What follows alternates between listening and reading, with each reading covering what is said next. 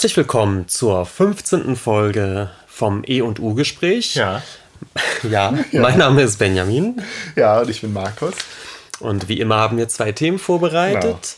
Genau. Ähm, für das erste haben wir sozusagen heute gemeinsam recherchiert. Wir waren nämlich genau nee, heute. Für das zweite. Ach, stimmt, für das zweite. Ja, oder? Ja, ja, richtig. Gut. Ich habe mich vertan. Nicht, dass wir am Ende durcheinander kommen. Nein, für das zweite Thema heute haben wir fleißig recherchiert. Wir waren nämlich heute im Kölner Museum Ludwig und haben uns äh, eine Ausstellung des dänisch-vietnamesischen Künstlers Jan Wo angeschaut. Genau, das ist nämlich auch noch die, äh, nämlich auch noch die große Frage, wie er sich jetzt ausspricht. Genau.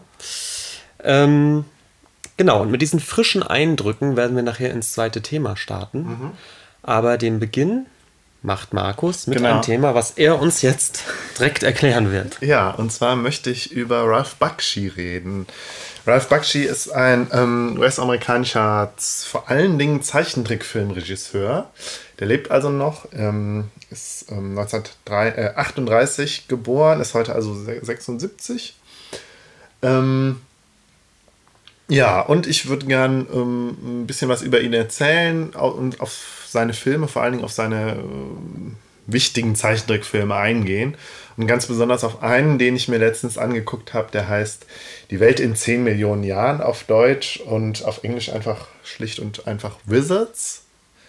Ja, also Zauberer. In 10 Millionen Jahren? Haben ja. die im Trailer nicht 10.000 gesagt? Nee. Ich meine, es ist in 10 Millionen Jahren. Aber es kann auch sein, Jetzt dass es im, im Trailer, den wir gerade geguckt haben, der auf Englisch war, einfach gesagt haben in 10.000 und in der deutschen Übersetzung in 10 Millionen. Ja, verstehe. Ja. Du kannst den gar nicht, oder? Ich habe den noch nie gehört. Nee. nee sag mir. Also vielleicht kenne ich irgendeinen Film von Ja, kennst du ähm, Fritz the Cat? Ja. Kennst du? Ja. Und du kennst die ähm, erste Zeichentrickverfilmung vom Herr der Ringe. Ja, Sagt so von Screenshots her. So, ich weiß, dass es den gibt. Habe okay. nie gesehen. Das, Aber, ist so ein bisschen die, das ja. ist ein bisschen der Look vom Last Unicorn und so. Ne? Ja, so ja, stimmt. Daran habe ich überhaupt nicht gedacht. Ja, ja, stimmt. Genau. So sieht er aus. Mhm. Du, aber ist Fritz der Cat nicht. Ich dachte, das wäre viel älter. Ich dachte, das ist aus den 30ern oder so. Nee, Fritz the Cat ist von 1972. Ach, guck mal. Vielleicht verwechsel ich das auch gerade.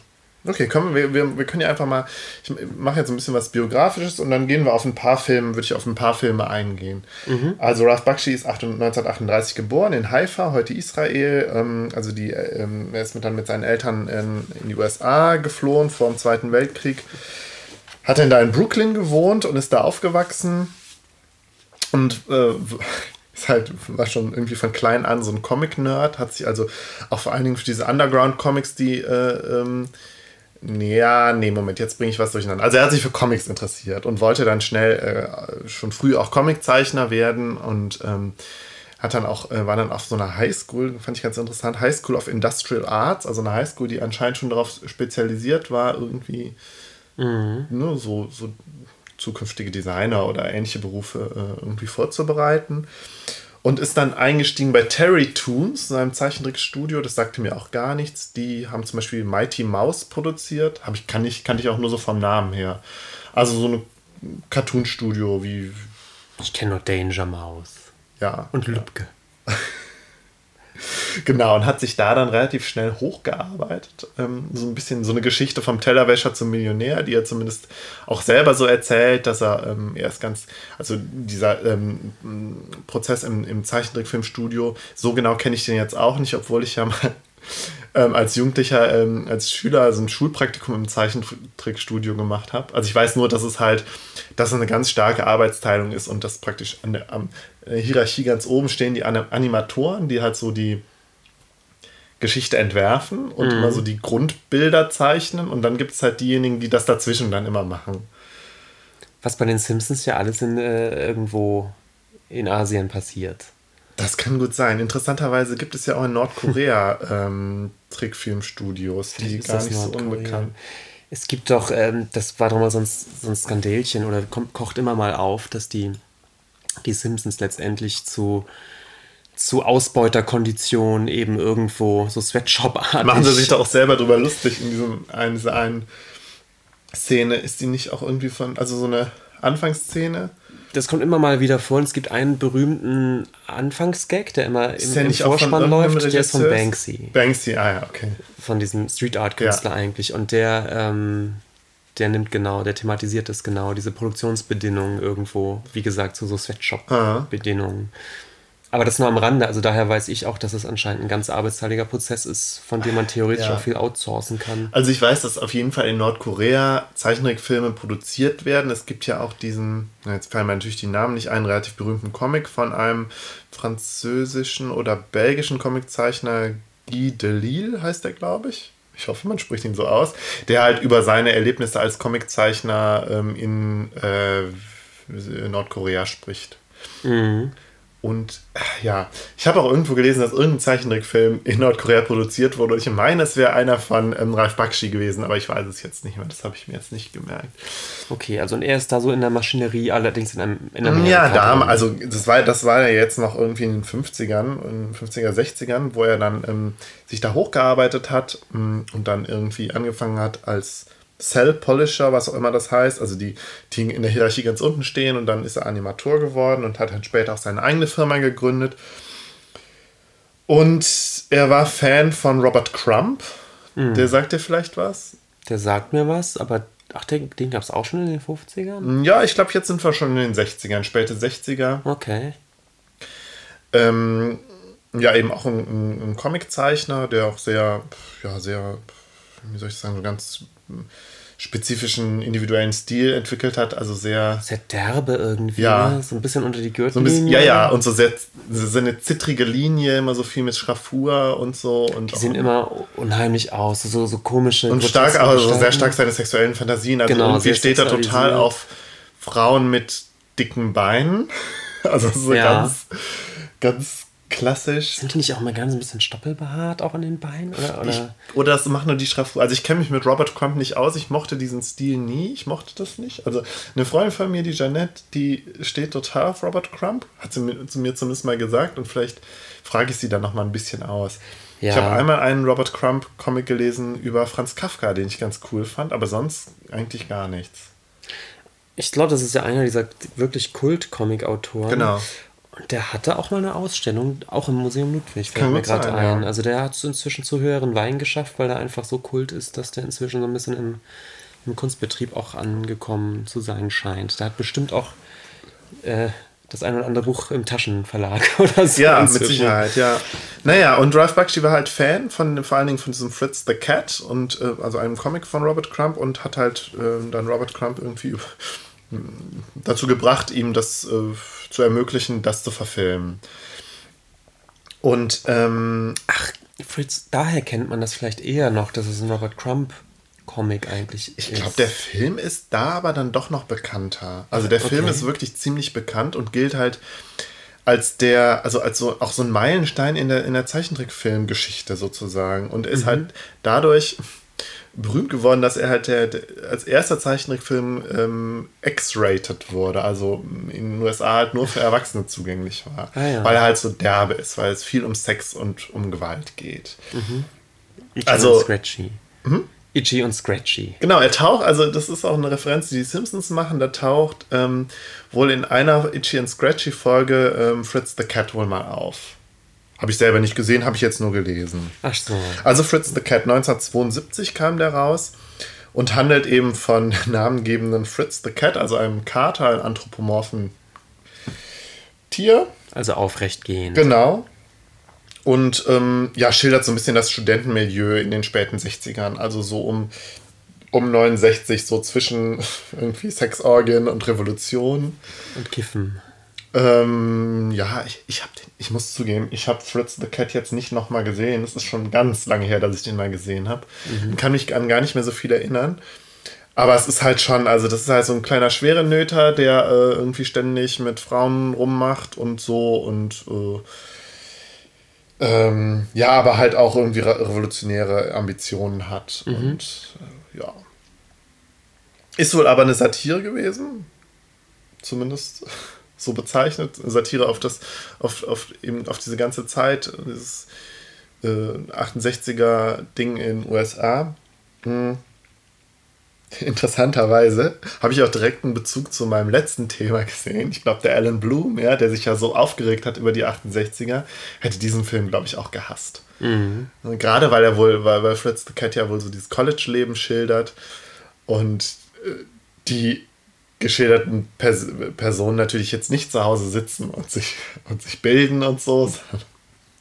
ja, der freien Liebe frönen und. Äh, wobei, wobei der Film anscheinend aber diese Vorstellung vom Studentenleben anscheinend ja auch übersteigert und persifliert. Ja, ja, ja, ja. ja. Okay. Mhm. Ja, Robert Crump hat sich dann später von dem Film aber distanziert. Ja, wen wundert's? Es kommt ja häufiger vor, mhm. dass sich die, die, ähm, die Autoren der Vorlage sich von der Adaption dann distanzieren. Mhm. Haben wir haben ja auch letztens noch über, über ähm, äh, na, einen Stephen King gesprochen, der sich von dem, von dem The Shining distanziert hat. Na, Richtig, genau. Die, diese, diese total berühmte Verfilmung von, äh, von ähm, The Shining. Genau. Wer ist der Regisseur? Ähm. Ach, wie peinlich. Stanley Kubrick. Ja, genau. Ja. Und äh, genau, die fand Stephen King auch nicht gelungen. Aber vielleicht reden wir doch irgendwann mal drüber, weil ich ja gerade dabei bin, Shining sogar zu lesen. Ja, wow. wow. Ich habe ja noch nie ein Buch von Stephen King gelesen. Ich schon mehrere, als Hörbuch ja. zumindest. Und ich glaube, Shining, der, das Buch ist tatsächlich sehr anders, hat einen ganz anderen Schwerpunkt ja. eigentlich als dieser Film.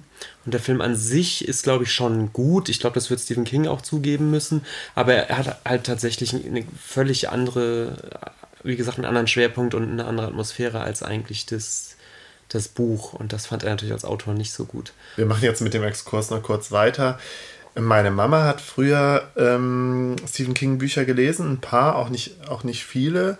Und ähm, ich wusste, ja, das sind so Horrorgeschichten und habe da mal so reingeblättert und habe mir natürlich dann auch immer die, die, schli schlimmen Stellen dann äh, durchgelesen und fand das aber ganz gruselig als Kind. Also es war, ja, es war gruselig. Ich fand's, war irgendwie neugierig, aber fand es auch immer ganz schlimm und so. Also so ein, ein wohliger Grusel. Aber später hat es mich dann nie gereizt, das irgendwie zu lesen. Ich weiß nicht, vielleicht, weil ich als, als Kind schon auch irgendwie die Cover von den Büchern so schlecht fand.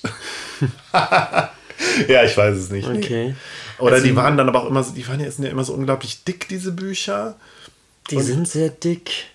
Also ich habe den, ähm, mein Bruder war ganz klassisch in den, in den 80ern, in den mhm. späten 80er richtiger Stephen King-Fan. Mein Bruder ist eh so eine Leseratte, muss man dazu sagen. Und der hat eine Zeit lang, äh, als, als ich noch Kind war und er eher so Jugendlicher und schon viel gelesen hat, hat er Stephen King verschlungen. Ja. Und ähm, ich, ich habe das, ich habe das einfach nie gemacht, weil ich auch nicht gedacht habe, dass es so meine Art von Literatur ist. Ähm, und habe jetzt aber die letzten zwei, drei Jahre immer mal wieder ein Hörbuch von dem gehört. Und es gibt ganz wunderbare Sachen. Und ich habe es dir auch schon mal gesagt, eigentlich würde ich im Podcast mal gerne drüber reden. Ich kenne mich bloß bei Stephen King überhaupt nicht so aus. Also es gibt ja Ja, das auch, ist ja bei uns nie ein Hindernis, irgendwas ja, aber weißt du, wenn ich über die Smashing Pumpkins rede, dann auch, weil ich die seit 15 Jahren wirklich ja. sehr aktiv höre ja. und verfolge. Und Stephen King, der nun auch ein großes, großes Werk hat, äh, wirklich mit mhm. zig Publikationen, ich glaube, da wäre es schon schön, Fast wie Wolfgang Hohlbein. Ja. Überleg dir das ja. Und da gibt es ja sicherlich auch sowas wie Phasen oder Entwicklungen. Und dazu kann Stimmt. ich halt nichts sagen, weil ich dafür viel zu, ähm, viel zu einzeln nur, nur so Einzelbücher kenne. Und ja, Benjamin, aber ich habe jetzt von Ralf Bakshi auch nur zwei Filme gesehen und spreche trotzdem über ihn. Jetzt ist es raus. ja. Okay. Ähm, Gut, Diskursende. Okay, Klapp. weiter. Ähm, also Fritz the Cat war wohl der äh, erfolgreichste Independent-Zeichentrickfilm aller Zeiten und hat weltweit über 90 Millionen eingespielt. Ähm, ja, und äh, Bakshi hat dann, hat dann direkt weitergemacht. Ein Jahr später kam der Film Heavy Traffic raus. Ähm, diesmal sind es eben keine anthropomorphen Tierfiguren, sondern menschliche Figuren, aber halt auch wieder so ein bestimmter, bestimmter cartoonhafter Stil. Das finde ich sowieso ganz interessant. Also während bei Fritz the Cat ja noch sehr, sehr Robert Crumpig war, also er hat ja versucht, wirklich die Figuren zu zeichnen wie Robert Crump, mhm. ist es bei Heavy Traffic, bei seinem Film ein Jahr später, dann wirklich sein eigener Stil. Und ich finde, jetzt sind die Figuren, auch wenn sie menschlich sind, immer noch, haben immer noch dieses typische Cartoonhafte, was man so kennt aus den amerikanischen Cartoons. Also die wirken halt so sehr ja, so, so eine bestimmte Art der Überzeichnung und wirken immer so gummihaft in ihren Bewegungen. Ich kann es gar nicht genau beschreiben. Das ist halt so ein bestimmter Stil, mhm. den, man dann, den man dann halt erkennt, wenn man irgendwie, weiß ich nicht, sich Animes im Vergleich anschaut mhm. oder, weiß ich nicht, französische äh, Zeichentrickfilme. Da gibt es ja auch einige, einige große französische ähm, oder franco-belgische Zeichentrickfilme, europäische halt, die dann auch einen ganz anderen Stil haben. Mhm. Aber hier ist es halt tatsächlich dieses Cartoonhafte. Und ähm, ja, und wieder wie bei, wie bei Fritz the Cat ist es jetzt halt wieder, dass, dass, dass Bakshi versucht, so, ja, das wahre Leben zu zeigen. Also so, ähm, irgendwie, wie es halt, wie er es halt auch selber mitgekriegt hat in Brooklyn. Also irgendwie Gewalt, ja, ähm, ähm, ähm organisierte Kriminalität, halt ähm, Rassismus und ähm, das Leben der Afroamerikaner, Prostitution und halt so, mhm. ja, so das pralle Leben mhm. irgendwie. Mhm. Ne? Und ähm, dieser, dieser, ich fand es ganz interessant, dass dieser Realismus, ähm, also dieser Versuch irgendwie so ein, ähm, so das wahre Leben zu zeigen, also es war ihm auch ein großes Anliegen, dann aber irgendwie in so einem Kontrast steht mit dieser Cartoonhaftigkeit der Comics. Also während er, während er drastische Geschichten zeichnet, ja, von, von, von Gewalt und Mord und ja, ja, sind diese Figuren halt doch immer noch sehr comichaft und wie sie sich bewegen und so und könnten tatsächlich fast auch aus einem Disney-Film entsprungen sein in ihrer mhm. in ihrer ähm, Gestalt. Genau, An Anmutung. Andererseits war Disney ja auch immer so, also immer so der große Antagonist von Bakshi. Also er wollte halt nicht Disney sein. Ja? Disney war so der große Platzhirsch bei Zeichentrickfilmen ich sagen, ich weiß gar nicht, wie es heute ist, kenne ich mich jetzt nicht aus bei den Animation, großen Animationsstudios. Ich habe mal geguckt, was in der ja, Zeit, welche äh, Disney-Filme es in der Zeit gab. Ähm, 1970 ist Aristocats erschienen, 1973 Robin Hood, 1977 Die vielen Abenteuer von Winnie Pooh und im gleichen Jahr auch äh, Bernhard und Bianca, die Mäusepolizei. Das waren halt so die Filme, die in der Zeit erschienen sind, die Disney-Filme. Ja. Und ähm, ja, und ähm, Bakshi hat, hat halt, äh, sein Anspruch war halt erstmal so, das, das wahre Leben zu zeigen und sich natürlich auch an Erwachsene zu richten. Mhm.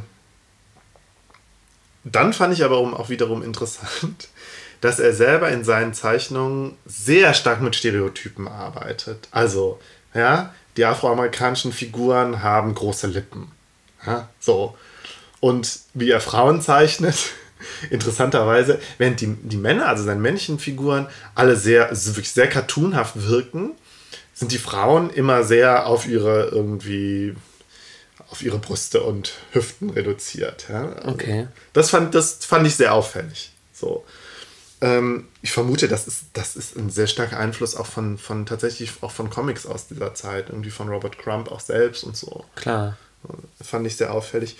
Und was er, was er jetzt hier macht, ähm, ist, er mischt ähm, Zeichentrickfilme, äh, Zeichentrickszenen mit, Re mit Realfilmszenen. Ach, also er arbeitet mit Fotos, mit ähm, als Hintergründe oder als Füllsequenzen sozusagen. Mhm. Ähm, und was, was er dann her später macht, ist, dass er eben die, ähm, dass er auch ähm, Realfilm-Szenen sozusagen einbaut. Mhm. Das macht er jetzt, bei, ich glaube, bei Heavy Traffic sind es nur so, sind nur diese Füller-Szenen und so, aber später in den Filmen arbeitet er eigentlich fast immer mit, ähm, ähm, dass er auch die Realfilm-Szenen in die Trickfilm-Szenen einbaut. Da komme ich dann gleich noch zu. Mhm, auch auch ähm, Heavy Traffic war ein großer Erfolg.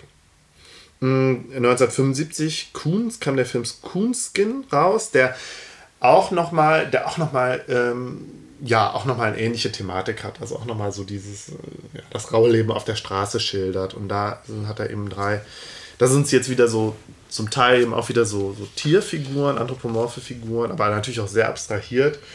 Irgendwie einen Fuchs, einen Hase und einen Bär. Und das sollen halt auch drei Afroamerikaner sein, die irgendwie sich in der Großstadt durchschlagen und sich irgendwie am Mafia-Boss rächen wollen, wenn ich das richtig verstanden habe. Der Film ist dann wiederum zum Teil sehr stark kritisiert worden, gerade von afroamerikanischen Bürgerrechtsorganisationen, eben wegen der, wegen der stereotypen Darstellung. Mhm. Und ich fand an der Stelle hatte das Ganze, hatte das Ganze so eine Diskussion, die so ein bisschen angemutet hat jetzt an die Diskussion um Charlie Hebdo. Also die Frage ist halt, ab wann ist Satire selber, kann, ist Satire selber rassistisch? Oder ist sie, weil sie Satire ist, nicht immer so ein bisschen von dem, von dem Vorwurf des Rassismus äh, enthoben? Fand ich ganz interessant. Ja. Ja.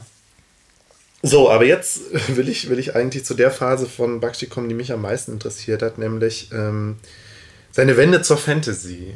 Also Bakshi war wohl auch immer schon Fantasy-Fan und ähm, hat sich dann überlegt, mh, hm, auch das, jetzt sind wir 1975, ja, jetzt sind wir so um 1976, 77 rum, dass er gerne ein, ähm, also dass er gerne das, was er, also so dieses, diese, ja, also diese Wahrhaftigkeit, die er irgendwie in seinen Filmen ja gesehen hat, im Gegensatz zu der perfekten Glitzerwelt von Disney, ja, von dieser heilen Welt, das ist vielleicht so der, der gute Begriff.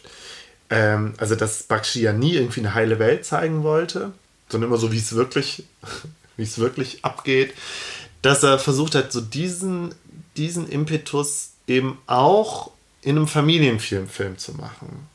Mhm. Also, dass er letztlich was Ähnliches machen wollte wie Disney, nur halt irgendwie da halt auch das Düstere nicht aussparen. Und ne, so. Ja, du guckst fragend. Ja, das ja. Äh, aber gleich. Erzähl erstmal weiter. Okay.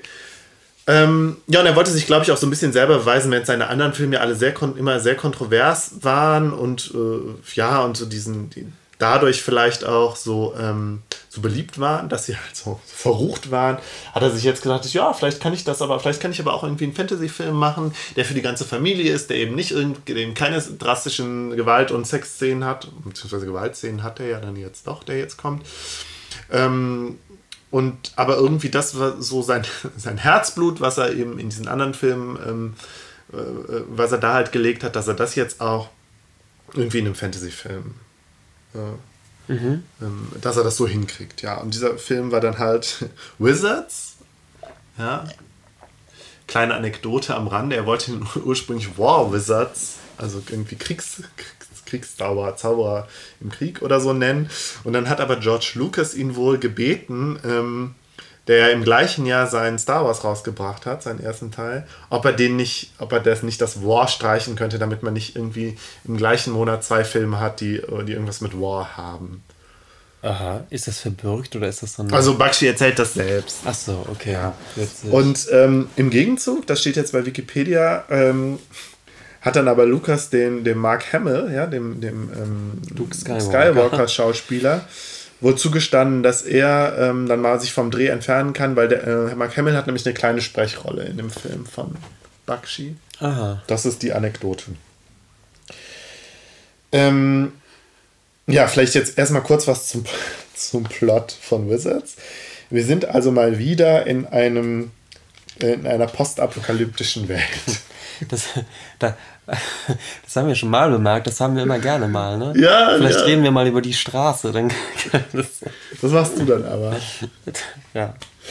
Ähm, es gibt sogar, ich glaube, es gibt sogar einen eigenen Podcast, der leider nur wenige Folgen hat, aber sich auch mit der, Apo der Apokalypse TM beschäftigt.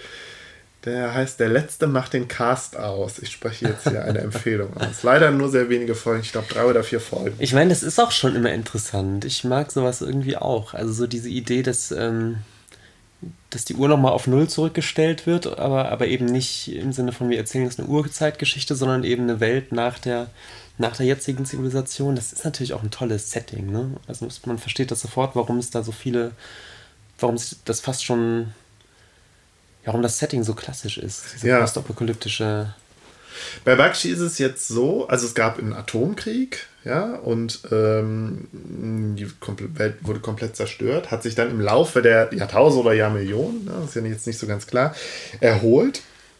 Und jetzt ist es so, dass nicht nur irgendwie die Menschen zum Teil mutiert sind und irgendwie sich zu Monstern entwickelt haben, sondern dass auch irgendwie die Fabelwesen wiederkehren. Also die Elfen und Feen und Gnome und so. Mhm. Das, also so, dass die, die Zauberer, dass die irgendwie wieder auftauchen. Und das ganze Szenario ist eben so, spielt so drauf, drauf äh, zieht so darauf ab, so konfrontieren irgendwie die Welt der Technologie, die, die eigentlich untergegangen ist und dazu, dafür gesorgt hat, dass die, dass die Welt zerstört wurde, so konfrontiert wird, wird mit der heilen Welt, in der es eben noch Magie gibt. Mhm.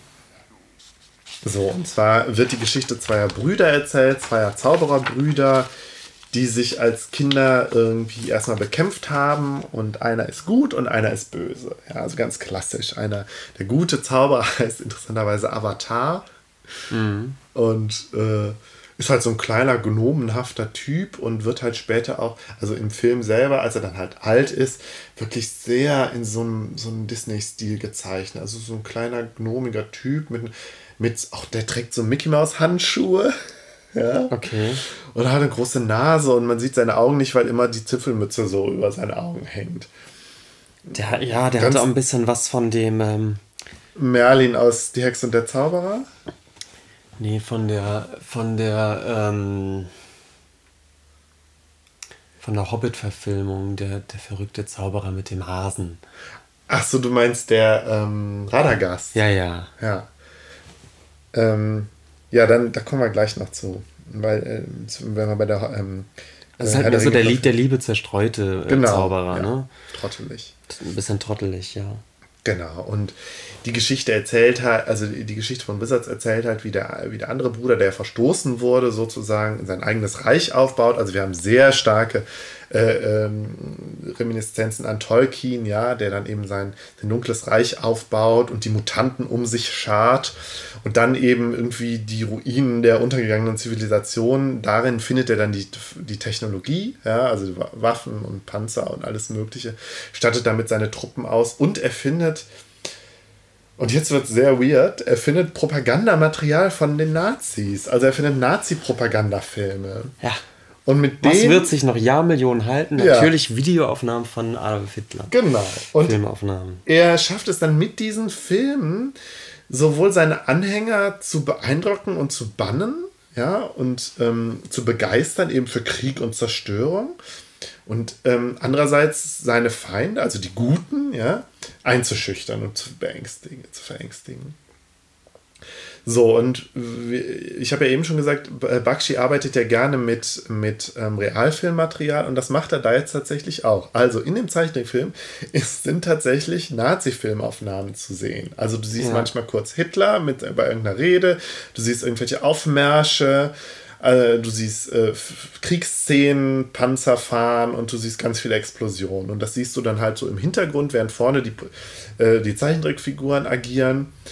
Und ja, das ist nie so ganz klar. Also es wird dann so ein bisschen erklärt, ja, das wird irgendwie an den Himmel projiziert und dadurch werden, ne, schafft halt der böse Zauber, ach so, der böse Zauber heißt übrigens Black Wolf. Ja? Black Wolf. Black Wolf. Schafft es dann halt, ähm, also es ist so seine, seine, seine Wunderwaffe, seine krasse Waffe, mit denen er dann, äh, ähm, wie schon, wie, wie gesagt, dann seinen Krieg führt. Das finde ich aber interessant, dass die, dass die Filme, das Original-Filmmaterial, aber auch in dem in dem Zeichentrickfilm jetzt ja nicht als, als Realität auftauchen oder reingeschnitten sind, sondern da auch Filme sind. Verstehst ja, du? und das ist aber das, das wirklich Interessante, wie er, ähm, wie Bakshi mit dem ähm, Realfilmmaterial umgeht. Weil teilweise ist es eben, das ist es so, dass es als Filme, also dass die Realfilme als Filme gelten. Teilweise sind es dann aber auch, wenn es so, wenn es, wenn es so Schlachtszenen gibt, ähm, sind die Realfilmszenen dann wiederum Teil des Zeichentrickfilms selbst. Ach doch, okay. Ja. Und zwar benutzt er da dieses Rotoskopieverfahren. Und mit diesem Rotoskopieverfahren ist, wird Bakshi also auch gerne in Verbindung gebracht, weil er das so sehr, ähm, ja, so sehr stark, glaube ich, nochmal, dem, dem nochmal so, ein, so einen Push verholfen hat. Also Rotoskopieverfahren, hast du da schon mal von gehört? Nein, das sagt mir gar nichts du nimmst halt Realfilm und nimmst, glaube ich, jedes einzelne Bild und projizierst das auf so eine Platte und zeichnest dann jedes einzelne Bild ab. Ja. So, und diese Abzeichnungen nimmst du dann für deinen Zeichentrickfilm. Ah ja. Das sieht. Also du paust letztendlich so Realfilm ab. Du paust das ab. Jetzt. Und in den ja. Filmen, Bakshi hat auch ähm, ähm, sozusagen vorhandenes Material aus vorhandenen Filmen genommen, aus alten Filmen oder Dokumentationen zum Teil Ähm, und das hat er dann ganz oft einfach nur so schwarz. Also du hast sich so schwarze Schemen. Und manchmal haben dann irgendwie die, die Figuren, also es sind dann irgendwie irgendwelche aufmarschierenden Soldaten oder irgendwelche Krieger ähm, auf Pferden oder so, den hatte dann nur noch schwarze Hörner gemalt oder weiße Augen. Mhm. Also du siehst, du siehst das schon, also du siehst auf den ersten Blick, dass das irgendwie Realfilm ist, der da verwendet wurde. Aber das ist ja auch intendiert, oder? Also das ist ein Stilmittel. Das ist ein, ein starkes Stilmittel, aber, also das ist, das ist bei Bakshi auch so die Frage. Er hat immer sehr stark aus der Not eine Tugend gemacht. Er hat zum Beispiel sich wohl, also so heißt es zumindest, für das Rotoskopieverfahren entschieden, das so stark einzusetzen, weil er für, äh, für eine, ähm, die ganzen Schlachtszenen, die in dem Film vorkommen, ähm, die, die ähm, als komplett Zeichentrickfilm zu machen, wäre zu teuer gewesen. Dafür hat er kein Geld bekommen. Das ist ja zu aufwendig ja. gewesen, ja. Und er hat wohl auch für das Rotoskopieverfahren hat er wohl einen Deal mit IBM gemacht, weil ähm, so normal irgendwie da, da, Fotoabzüge zu machen für das Rotoskopieverfahren wäre viel zu teuer gewesen. Und ich glaube, er hat bei IBM aber irgendwie tatsächlich so das so fotokopieren können und das so ziemlich preiswert ähm, okay. machen, hat machen lassen können. Also so als Halb, Halb-Sponsoring sind die so ein bisschen mit das, war, das weiß ich jetzt Oder? nicht so. Das, das, das habe ich auch nicht so, ehrlich gesagt, jetzt nicht so genau verstanden. Aber da, okay. zumindest erwähnt er das. Ähm, ja, also man weiß nie genau, ist das, ist das jetzt, hat er das jetzt gemacht, weil er, weil er Geld sparen wollte oder fand er das einfach auch interessant als Stilmittel? Ich vermute, es ist beides. Er sagt, ja. also, er, er sagt in einem Interview, sagt er auch, dass er, dass er es total spannend fand, verschiedene Stile in einem Zeichentrickfilm unterzubringen. Mhm. Und ähm, also so, dass er da halt auch so, so, großen, so, ja, so einen Willen zum Stil hatte. Mhm. Und ähm, das sieht man in den Filmen halt auch nicht nur bei diesem Rotoskopie-Verfahren, äh, sondern auch in den Hintergründen. Also, dass, dass während die, die Welt der Guten, ja, der Feen und Elfen und de, des guten Zauberers ja tatsächlich so Disney-artig ist und immer so ein bisschen was Cartoonhaftes auch hat, ist die Welt der Bösen, vor allen Dingen die Hintergründe sind interessant, ähm, sind viel also haben einen ganz anderen Stil, wirken ganz oft auch wiederum wie so Piranesi-Bilder. Und irgendwo habe ich gelesen, wie hier so Hieronymus Bosch-Bilder so oder ja. auch so eine Mischung aus Hieronymus Bosch und Bauzeichnungen. Und so mit ganz viel Schraffur und so technische, sieht, sieht halt aus wie so, ja, so, so, so verrostete Industrieanlagen und so. Und es ist aber auch ganz anders gezeichnet, also ganz anders gezeichnet als diese, diese, das, das Welt der Guten, das Reich der Guten. Ja, ich fand es interessant, die, also eine ganz klassische, also gut, gut gegen böse Geschichte, die wir da haben. Und ähm, dieses Magie gegen Technologie fand ich auch äh, insofern bemerkenswert, weil ich, weil ich das Gefühl hatte, das spiegelt so total so, so ein Hippie-Lebensgefühl wieder. Ja, natürlich. Angesichts ja. eben auch vom Kalten Krieg und Vietnamkrieg und Angst vor, vor dem Atomkrieg und so dass Technologie da verteufelt wird und als, als, äh, als böse dargestellt wird, wirkt so die heile, die heile Welt, die Sehnsucht eben auch zur Natur und so und so, so eine rück, rückwärtsgewandte, ähm, ja, auch Abwendung von irgendwie von der kalten, rationalen, technologisierten Welt und eine Hinwendung irgendwie irgendwie zum, zum, zum Magischen und zum Irrationalen. Ja. Also absolut die Illustra die, der, äh, der Film ist eine Illustration eben so dieses, dieses Lebensgefühls, hatte ich das Gefühl. Passt ja so ein bisschen auch zu, zu unserem Thema letzte Woche, dem, dem Brautigam mit diesen ja, stimmt, märchenhaften, genau. etwas verschrobenen. Aber bei Bakshi ist es wirklich so, ja, so, so plakativ, wirklich. Es ist so plakativ. Ich mach mal die Tür zu. Du machst die Tür zu. Weil man die Waschmaschine hört? Nö, es ist so laut drüben irgendwie, oder? Ja. Der Nachbar hört Der Nachbar Musik. macht wieder Musik. So, wo, ähm, wo, wo, war ich? Äh, Wir müssen gleich mal über den Camp-Aspekt von diesem Film sprechen. Ja. Äh, gerade ähm, was diese Filmszenen angeht. Das wäre jetzt auch eh mein nächstes Thema. Ja. Mhm. Du, du hast direkt schon was äh, auf dem Herzen dazu. Naja, eigentlich nur, dass wir den Trailer für ihn gesehen haben und das ja. ist. Es ist schon ein klein bisschen unfreiwillig komisch, diese, ja diese, diese Hitler-Ausschnitte ja. drin zu haben. Natürlich ist es auch deswegen so ein bisschen unfreiwillig komisch, weil man denkt, also diese, was du gerade sagst, diese ganz klare Aufteilung zwischen Gut und Böse, kann man ja gar nicht noch viel holzhammermäßiger illustrieren, als wenn ich tatsächlich Hitler auftauchen lasse als, als das personifizierte Böse. Und äh, ja, ob da eine Art von Mahnung hintersteckt, dass sich ja die Geschichte wiederholt oder ich weiß es nicht. Also es kommt schon. Ich fand es halt auch, also ich musste auch direkt dran denken, ja, also das ist total Camp. Ja. Aber hundertprozentig jetzt, gut, wir wissen, wir, wir wissen ja seit unserer Camp-Folge, dass man Camp halt so schwer definieren kann, aber so dieses Gefühl, also das kann, das ist so dermaßen Camp, dem, das, das bin ich auch nicht losgeworden. Aber wie können, woran können wir das festmachen? Also ich fand es auf jeden Fall interessant, ähm, also was ich, mein Gedanke war, äh, der Bakshi hat das mit einem totalen Enthusiasmus gemacht, dieses, diesen Film. Mhm. Ich glaube, er hat auch nicht alles immer hundertprozentig ernst gemacht. Ich meine, seine anderen Filme waren auch satirisch und wie er seine, seinen guten Zauberer-Avatar zeichnet, das ist ja jetzt nicht so wie bei Tolkien, also die edlen Elfen oder so, sondern das ist ein drolliger, drolliger, ein bisschen notgeiler Typ, ja, der aber auch schon irgendwie so alt ist und sich nicht mehr so viel zutraut und ja, einfach so ein kleiner Trottel. Ja. Also so hundertprozentig ernst gemeint kann der Bakshi das alles nicht haben. Ne? Also wir hatten ja darüber gesprochen, dass bei Camp, dass das ja immer so eine Diskrepanz eben zwischen dem, zwischen dem ernst gemeinten und der jetzigen äh, Wahrnehmung ist. Das würde ich sagen, das, ist, das passt nicht so ganz bei Bakshi. Aber auf jeden Fall mit sehr viel Enthusiasmus und sehr viel, sehr viel ähm, ähm, Ambition halt ist dieser Film gemacht worden. Ja, aber da haben wir ja auch drüber gesprochen, dass gerade dieses, ähm, dieses Scheitern an der Ambition oder an den Ansprüchen, die, die eben, äh, die eben sehr hoch gesteckt waren, ich frage, ja. Dass gerade das so ein bisschen dieses Camp-mäßige ausmacht. Ja. Ich da auch noch einen Schluck. Ja. Wir trinken Limo nebenbei. Ja, wir können auch mal wie andere Podcasts darüber sprechen, was wir trinken. Äh, auf gar keinen Fall. nee. nee. Aber Limo reicht. Als, als also äh, heute trinken wir Limo und ich esse Kinderschokolade. Gut. Das ist jetzt hiermit offiziell. Ja. Jetzt entstehen un ja, jetzt unfreiwillige Trinkpausen. Jetzt, jetzt kann auch eine Trinkpause. Ja. Mm.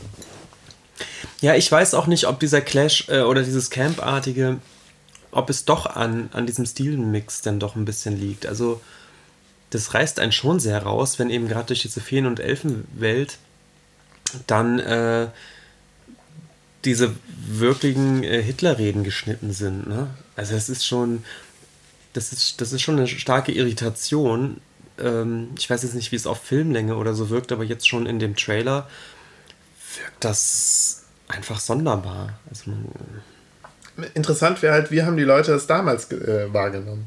Also wir sehen das ja jetzt als einen Film, der, der als ein Hippie-Film oder ja, so ein Film aus der Zeit, irgendwie, wo dieses ganze mhm. Flower Power, Love Generation, Anti-Kriegs-Ding eine Rolle spielte.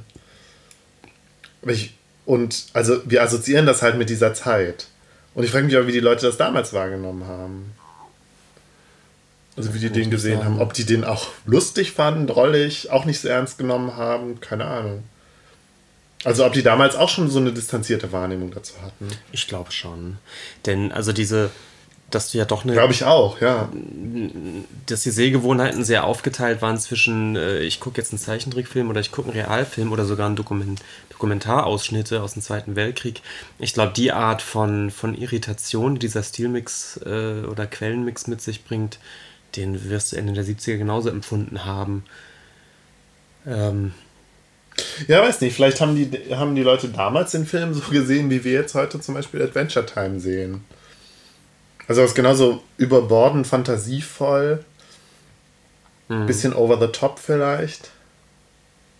Weiß ich nicht. Ja, es gibt noch einen kleinen, aber feinen Vergleich und ja. das betrifft äh, South Park, wo ja auch ganz gerne mal Bilder an den Wänden oder irgendwelche Fotos durch reale Fotos ja. äh, ähm, mit realen Fotos gemacht werden.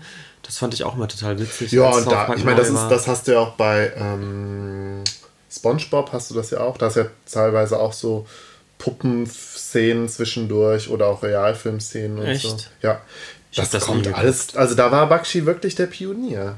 Und ich glaube, das kann man dem auch wirklich nicht, nicht absprechen, dass er auch Ich glaube, er gilt heute halt auch so ein bisschen als schon auch als umstritten und als nicht, also nicht alle mögen ihn und so. Also er ist jetzt nicht der große strahlende Held, das glaube ich nicht. Dafür hat er auch, glaube ich, viel zu viel einstecken müssen, so. Mhm. So viel Kritik einstecken müssen. Aber ich glaube, man kann ihm nicht absprechen, dass er wirklich der große Pionier der, der äh, Adult Animation ist. Also der ja. Zeichentrickfilme, die ähm, ähm, sich an ein erwachsenes Publikum richten. Und er war da halt immer so, also ich glaube, man kann ihn schon immer so als das Pendant, das, den Anti-Disney sehen. Ja, ja aber gerade zu Disney, da, das wollte ich vorhin nämlich sagen, das fiel mir ein, es gibt einen Disney-Film, äh, der, ich weiß nicht, ob du den kennst, der im Deutschen hieß der, äh, Taran und der Zauberkessel. Das ist einer der nicht so bekannten Disney-Filme, ist aus den 80ern, aber ich weiß ja, nicht. Ja, der ist 1985, der steht auch auf meiner Liste, ja. Ach, tatsächlich. Der steht auf deiner Liste. Also ich habe mir ähm, bei Wikipedia eine Liste an, äh, ausgedruckt von ah, den ja. Disney-Filmen. Und der ist ausgesprochen düster für Disney-Verhältnisse. Haben wir da nicht schon mal drüber gesprochen? Irgendwie kommt mir das bekannt vor. Oder ich habe in irgendeinem Podcast darüber gehört, dass Ich der könnte mir gut vorstellen, dass ich mal drüber, dass wir einfach ja. privat schon mal drüber gesprochen haben, weil ich weiß, den habe ich äh, 85, da war ich also irgendwie sieben Jahre alt ja. oder, oder acht. Und ähm, wir wir haben den damals im Kino gesehen, ja. als eben ein neuer Disney-Film war. Und das war genau im Disney-Alter. Und der ist wahnsinnig düster. Ja. Also der, der hat jetzt keine, keine Altersbeschränkung ja. oder so, was, was jetzt Gewaltszenen angeht. Aber der, der spielt zu einem sehr, sehr großen Teil in, in so Höhlen und Hat nicht der Explikator darüber gesprochen? Auch das ist möglich, ja. Ich meine, der hätte eine Folge Stimmt. gehabt, wo er auch über, über diesen, also Zumindest hat er über diesen Film Atlantis gesprochen. Genau, den kenne ich nicht. Den er aber auch ziemlich äh, für ziemlich unterschätzt hält. Mhm, der ist, glaube ich, noch später. Ja, der ist ja, das ist ja auch noch schon, schon Computeranimation. Und Taran, also. Äh, und also, weswegen der jetzt sich auch so anbietet als, mhm. als Vergleich, ist, dass es da auch um Zauberer geht. Also da mhm. geht es irgendwie auch um so ein Zauberer-Battle, so im, im ganz großen Sinne zumindest. Und der ist wahnsinnig düster. Also vom, also ich, wie gesagt, ich war damals äh, sehr enttäuscht als Kind. Okay. Weil der, der, der, war, der war relativ schrecklich. Also mit, mit Geistern und Untoten und Zauberern und ähm, ich weiß nicht, wahrscheinlich wäre es zu überinterpretiert ich zu sagen, wär, das war, das war Disneys. Ich Reaktion. es ist jetzt auch falsch zu sagen, Disney ist nicht düster. Disney hat auch immer seine düsteren äh also ich finde, ich, ich jetzt aus meiner jetzigen Perspektive ist Disney und die Disney-Filme und die Fantasy-Filme von Bakshi gar nicht so weit auseinander. Ja. Außer dass natürlich bei, bei Disney in die Hitler vorkäme und die Disney-Filme alle viel cleaner und viel, in, viel mehr in einem Guss sind und viel perfekter. Ja, das stimmt. Ja, aber ich glaube, diese Art von Düsternis, äh, die der Bakshi hat, ich glaube, das hast du bei Disney wirklich kaum. Also da fiel, fiel mir wirklich nur der Taran ein, der aber auch genau ja. deswegen aus der ja, Du hast aber bei Disney eben auch diese düsteren Szenen, so zum Teil. Die hast du immer mal wieder, ja. Ja, ja ich meine, das ist ja. Ähm, irgendwie habe ich eh das Gefühl, die, die werden eher jetzt nochmal wieder glatter, die ganzen Disney-Filme, oder? Ich habe Disney-Filme, ich, ich habe überhaupt keine Disney-Filme mehr geguckt. Doch, was ist denn hier mit Frozen? Ist auch Disney, ne? Frozen ja, ist Disney, ja. genau. Ja, die werden ja aber auch jetzt nicht unbedingt schlechter, nicht düsterer, aber vielleicht Nö, überhaupt nicht. Die werden, also bei Frozen hatte ich das Gefühl, der, das ist, wird einfach kom komplexer, könnte man das sagen? Irgendwie zeit, zeitgemäßer. Schon, oder? Da bin ich mir eben nicht so sicher. Die weiten ja schon auch irgendwie, also die, die, die versuchen ja doch immer wieder was Neues zu erzählen. Es ist natürlich immer, immer so dieses Fantasy-Ding bei Frozen. Das Märchenhafte. Keine Ahnung, ich, ich wage mich jetzt auch wieder in ein Thema, worüber ich mich noch nicht mit auseinandergesetzt habe. Nee, das ist auch total spekulativ. Ich wollte auch gerade sagen, ja. dass, äh, dass die letzten 10, 15 Jahre we weniger Elternteile von süßen, von süßen Protagonisten gestorben sind in irgendwelchen Filmen. Ja. Was irgendwie eine Zeit lang so ein Disney-Markenzeichen war. Aber ich glaube, selbst das stimmt nicht. Also ist die dass äh, Mutter oder Vater stirbt recht am Anfang des Films. Ich glaube, das hast du immer noch ganz gern mal bei Disney-Filmen. Mir fällt mich gerade Frozen ein. Auch Ja. da sterben die Eltern ganz am Anfang des Films. Das ist, das ist ein typisches Disney-Thema. Ja. Meine These wäre gewesen, dass das jetzt auch nicht mehr möglich wäre, aber es stimmt gar nicht, fällt mir ein. Das ist immer noch, immer noch das, das große Disney-Thema. Ja. Ich mach mal weiter und komme zum Herr der Ringe. 1978 ist der äh, rausgekommen. Der Oder- Zeichentrickfilm, ja. Mhm. Und also Bakshi hat schon irgendwie innerhalb von ein, zwei Jahren immer wieder einen neuen Film rausgebracht. Und aber ich glaube, Herr der Ringe war auch so mit so sein, sein, ähm, sein Traum, äh, den er sich da Ach, der ist von dem. Der Zeichentrickfilm. ja. Ach, okay. Ja. Hast du den mal gesehen eigentlich? Nein, ich habe den nicht gesehen, aber wie gesagt, ich kenne den irgendwie so von. Ich weiß, wie der aussieht irgendwie, aber ich habe den nie Ich habe den als Kind gesehen, nachdem ich irgendwie so ein bisschen, ich habe ja ähm, den Herrn der Ringe komplett wirklich erst irgendwie so mit 20 oder 22 gelesen. Aber als Kind habe ich den auf jeden Fall mal angefangen, war auch total fasziniert. Vor allen Dingen von dem ersten Buch und dann später wurde es mir dann irgendwie zu, zu episch. Ähm, und der Herr der Ringe, den Bakshi verfilmt hat, das sind auch nur die ersten anderthalb Bücher. Ich weiß nicht, warum er nicht weitergemacht hat. Anscheinend wäre der Film dann zu lang geworden und ich glaube, er wollte auch eben keine Trilogie machen. Es gibt auch irgendwie eine unsäg- unsägliche Fortsetzung von dem Buch, der, äh, von dem Film, der aber nicht von Bakshi selber gemacht hat und auch ganz furchtbar aussieht. Also auch noch ganz furchtbar gezeichnet. Ähm, also Bakshi hat wohl äh, Tolkiens Tochter versprochen, um den, der, dass der Film wirklich, möglichst werkgetreu wird. Und ich finde, das ist er auch. Und ich finde vor allen Dingen, wenn man sich den jetzt anguckt, dann denkt man doch, oh ja, der Peter Jackson hat sich, hat sich den Bakshi-Film wohl auch ziemlich genau angeschaut. Okay. Also gerade bei vielen, vielen Figuren denkt man so, oh ja, ja, doch, das ist schon, das kommt einem bekannt vor aus dem, aus dem Peter Jackson-Film. Kann auch sein, dass man das, also dass, das, dass dann da jetzt irgendwie so ein Wahrnehmungsfehler aufliegt. Also ich finde, gerade auch wie das Auenland gezeichnet ist. Oder wie, wie, die, wie die Hobbits auch selber gezeichnet sind. Also Frodo, der ja äh, in der so, ja, ähm, so einen großen Wuschelkopf hat, spitze Ohren und so ein kindliches Gesicht. Ja, also sieht, sieht ähm, bei Bakshi wirklich sehr, sehr dem ähm, Elijah Wood ähnlich. Also dem Elijah Wood ähm, Frodo ähnlich. Aber Gandalf auch, nur Gandalf hat er irgendwie bei Bakshi einen blauen Umhang an. sind aber nicht diese diese Charaktere zumindest hat. Gibt es da nicht Zeichnungen von Tolkien oder hat er sowas nicht gemacht? Ich weiß nicht, ob Tolkien die Charaktere gezeichnet hat. Das ist natürlich die Frage, wie viel, also ich weiß jetzt auch nicht, wie genau Tolkien sich in den Büchern, auch wie genau er die jetzt beschrieben hat. Das weiß ich nicht. Aber teilweise. Beschrieben ist eine Sache, die andere wäre wirklich, was er gezeichnet hat. Ich glaube, Charaktere hat er nicht viel gezeichnet. Ne? Der hat eher so, so Landschaften oder so, Ja, hat er so eher mal gemacht. so. Ja. Weiß ich jetzt aber auch nicht. Hm. Andere Figuren sehen, sehen ganz anders aus. Also der, der, ähm, der äh, Aragorn sieht, sieht bei, äh, bei Bakshi eher aus wie so ein gealterter Prinz Eisenherz. Aber Gollum zum Beispiel sieht bei Bakshi eigentlich genauso aus wie bei, bei Peter Jackson. Und das fand ich interessant. Ah, erstaunlich, ja.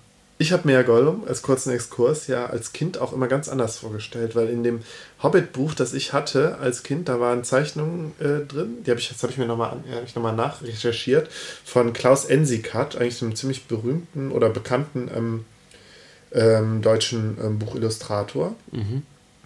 Und die, die Bilder waren so ein bisschen immer so angelehnt auch an so mittelalterliche Gemälde. Also gerade was die, was die ähm, Perspektive, also die nicht vorhandene Zentralperspektive und so anbelangt. Aha.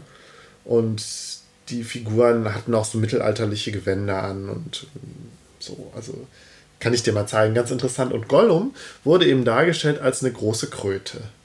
Große Ach. Kröte mit weißen, äh, pupillenlosen Augen.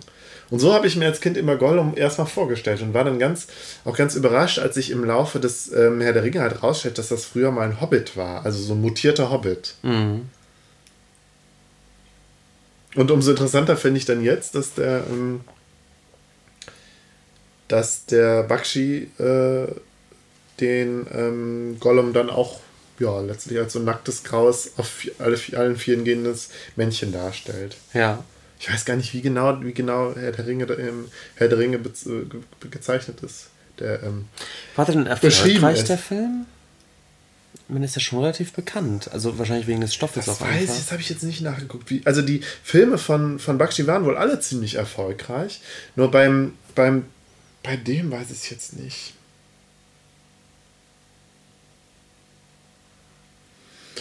Ähm, auf jeden Fall ist der Film auch nochmal für die, für die Rotoskopie, äh, Einsatz der Rotoskopie bekannt geworden.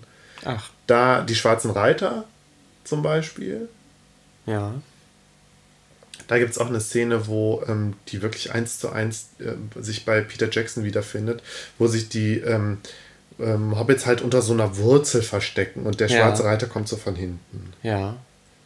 Ja. Hätte man, hätte man bei Tolkien nachlesen müssen, ob das wirklich so beschrieben ist, aber ich glaube aber nicht. Aber wo hat er jetzt die Filmaufnahmen her dann? Die hat er dann, die hat er jetzt aber tatsächlich äh, selber aufgenommen. Ach ja. Also das war jetzt kein gefundenes Material, so, mhm. sondern die hat er selber gedreht. Und ähm, ja, also die Schwarzen Reiter, dann hast du auch ähm, zum Beispiel manche Szenen im, im, weiß ich nicht, in diesem, in dieser Taverne in Bre, wo dann auch äh, echte echte Aufnahmen dann so dazwischen sind. Mhm. Und weiß ich nicht, ich glaube auch der bei manchen, genau die Orks sind auch äh, Schauspieler. Okay. Ganz, sind dann immer sehr, sehr schattig und äh, ähm, man, ja, man sieht einfach, sie, sie, sehen auch sehr puppenhaft aus. Also es ist teilweise auch wirklich unfreiwillig komisch, obwohl es halt doch viel professioneller wirkt als jetzt bei Wizards noch. Mhm. Bei den Orks habe ich jetzt einen kleinen ja. Exkurs, so ähnlich wie du bei, bei Gollum. Für mich waren Orks immer pelzig. Das war für mich völlig klar. Die waren eher so, so Yeti-artig mit, mit einem Ganzkörperpelz. So waren die bei in dem, in dem Buch mit den Illustrationen von Klaus Ensikat, sahen die auch immer eher aus wie Affen. Genau. Sahen aus wie Affen, nur halt mit den typischen Hauern, die von, also aus dem Unterkiefer kommen. Ja. Genau, und das weiß ich noch als, das hat mich jetzt bei den äh, Jackson-Verfilmungen auch ganz am Anfang noch irritiert, dass das so, so nackte Haut. Ja, so Kobolde sind das dann ja eher, ne? Ja, Kobolde stelle ich mir eher ja, klein vor, ja. aber ja, jedenfalls, ich weiß aber auch nicht, wo ich das her habe, warum für ja. mich Orks immer, immer haarig waren. Aber es ist interessant, wie man so ein Bild im Kopf hat ähm, und das dann. Äh, wie anders es dann natürlich äh, dann je nach Regisseur ist. Ja. Ja. Ähm, ich bin eigentlich soweit durch. Ähm, ähm, es gab dann, also Bakshi hat ja dann noch, noch weitere Filme gemacht und teilweise auch Zeichnungsserien und so. Mit denen habe ich mich jetzt gar nicht so auseinandergesetzt. Es gab halt 1983 noch einen ähm, Film, den man vielleicht in der Reihe noch nennen müsste. Fire and Ice heißt der.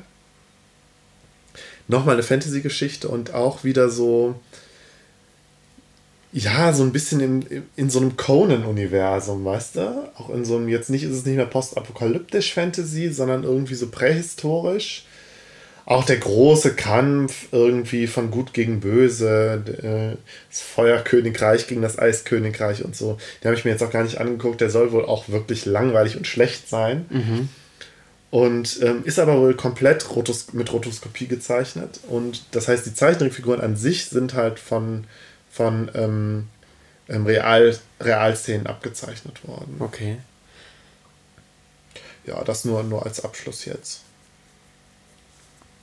Okay. Ja. Eine große Pointe habe ich jetzt nicht. Mir fällt auch jetzt nichts dieser, ein. Dieser Film Wizards war auf jeden Fall ein visuelles Erlebnis. Und ähm, ja, kann man sich mal angucken. Aber vielleicht reden wir doch nochmal als, als Appendix einmal über, über äh, das letzte Einhorn, der ja, glaube mhm. ich, ich glaube, der hat extrem viele Fans ich habe das Gefühl, das ist so ein Film, den viele total super finden. Weißt du auswendig, von wann der ist? Hat einen sehr starken Soundcheck. Ich kann es nicht sagen. Ich würde sagen um 1980 rum. Ich würde sagen, ein bisschen später. Ja, lass es Anfang 80er sein. Weil ich glaube wirklich, das ist Oder? alles im Zuge von Bakshi, von den ersten Bakshi-Filmen. Bestimmt. Ja. Und das war ja so ein ähm, Independent-Film, also Independent nur im Sinne, dass es eben nicht Disney ist ja. zumindest. Und der, der glaube ich, auch sehr erfolgreich war, der ja auch permanent wiederholt wird. Der läuft ja dreimal im, im Jahr im Fernsehen. Und äh, ich glaube, der ist sehr beliebt. Und eben, weil du das sagst, ich glaube, der hat, der hat starke Ähnlichkeit von der, von der Ästhetik her, wie dieser, diese Herr der Ringe-Verfilmung von Bakshi ist. Ähm, ja, ja. Und ist auch. Stil her. Also ist ja auch wirklich kein positiver Film. Es ist ja sehr deprimierend, so düster. Mhm. Mhm. Und ich habe den als Kind auch geguckt und fand den auch nicht schön. Ich fand auch irgendwie das Ende komisch. Ich habe den auch, glaube ich, nicht verstanden. Ich kann mich kaum mehr daran erinnern, ja. ehrlich gesagt, wie genau die Story jetzt war. Ja, und als ich mich jetzt so ein bisschen mit Bakshi auseinandergesetzt habe, bin ich auf den französischen äh, Zeichentrickfilmregisseur René Laloux gestoßen. Ich hoffe, ich spreche ihn richtig aus. Der auch ähm, ein paar Zeichentrickfilme gemacht hat, die man vielleicht kennt. Zum Beispiel ähm, Die Herrscher der Zeit oder Die Herren der Zeit. Lief auch früher immer irgendwie alle drei Wochen gefühlt im, im ähm, Fernsehen. Mhm.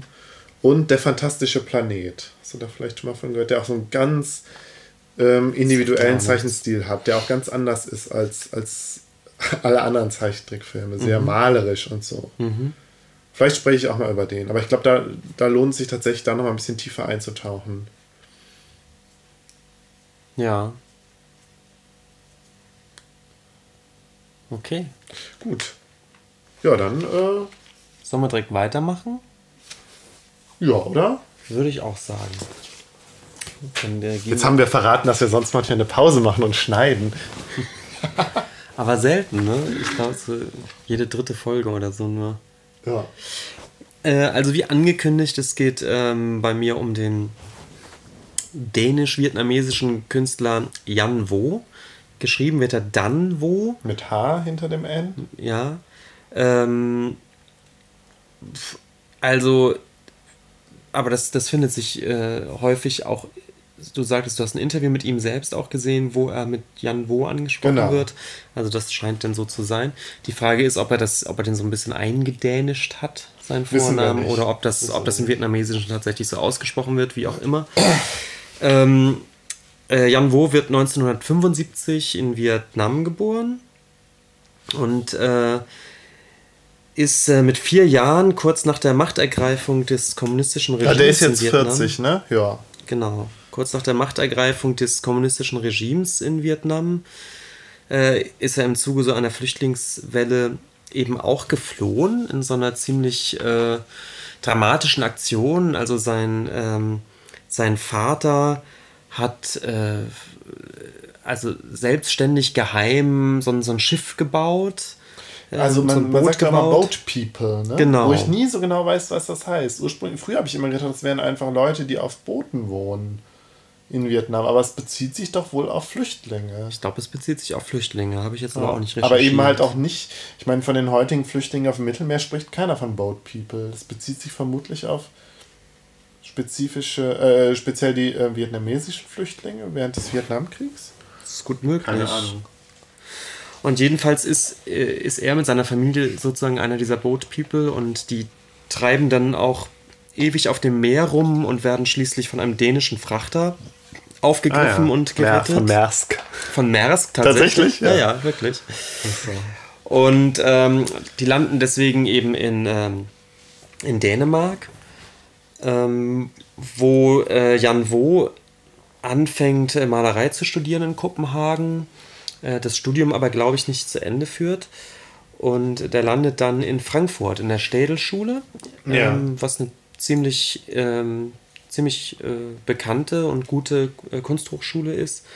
Beendet da sein Kunststudium 2005. Und ähm, ich würde einfach anfangen, ein paar Werke von ihm ja. einfach zu erzählen. Vielleicht kriegt man dann so ein bisschen, am besten ein Gefühl dafür, was für eine Art von Kunst er da, da eigentlich macht. Das ist eine sehr konzeptuelle Kunst. Also er ist kein, kein Maler oder Bildhauer in dem Sinne. Obwohl du hast ja vorhin gesagt, über den Begriff Konzeptkunst wollen wir nicht sprechen. Ja, ich meine, dass er das konzeptuell irgendwie arbeitet. Ja, wir werden da doch vielleicht kurz drüber ja. sprechen, aber der Begriff Konzeptkunst ist, glaube ich, historisch auch sehr sehr klar definiert und ich würde mich schwer tun, jetzt zu sagen, der ist Konzeptkünstler. Ähm, aber vielleicht, ja, wie gesagt, darf ich kurz noch was sagen? Ja. Du hast ja am Anfang gesagt, wir waren gerade in der Ausstellung. Genau. Also wir kommen jetzt gerade, also wir waren vorhin äh, in Köln in der Ausstellung im Museum Ludwig von Danvo, äh, Janvo. Die heißt wie? Habe ich nicht aufgeschrieben.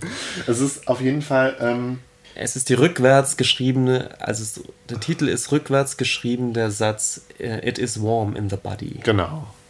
Und äh, das ist von einem Zitat aus, aus dem Exorzisten, ja. wo ja das, das besessene Mädchen rückwärts spricht zum Teil ja. und äh, unter anderem sagt sie wohl auch irgendwann It is ja. warm in the body. Sollen wir denn über die Ausstellung jetzt schon sprechen oder ähm, machen wir das später? ich würde vielleicht kurz die, so ein bisschen so einen Überblick über sein Werk schaffen, okay. über einzelne Werke, einfach damit man ein Gefühl dafür kriegt, was ja. er da eigentlich treibt.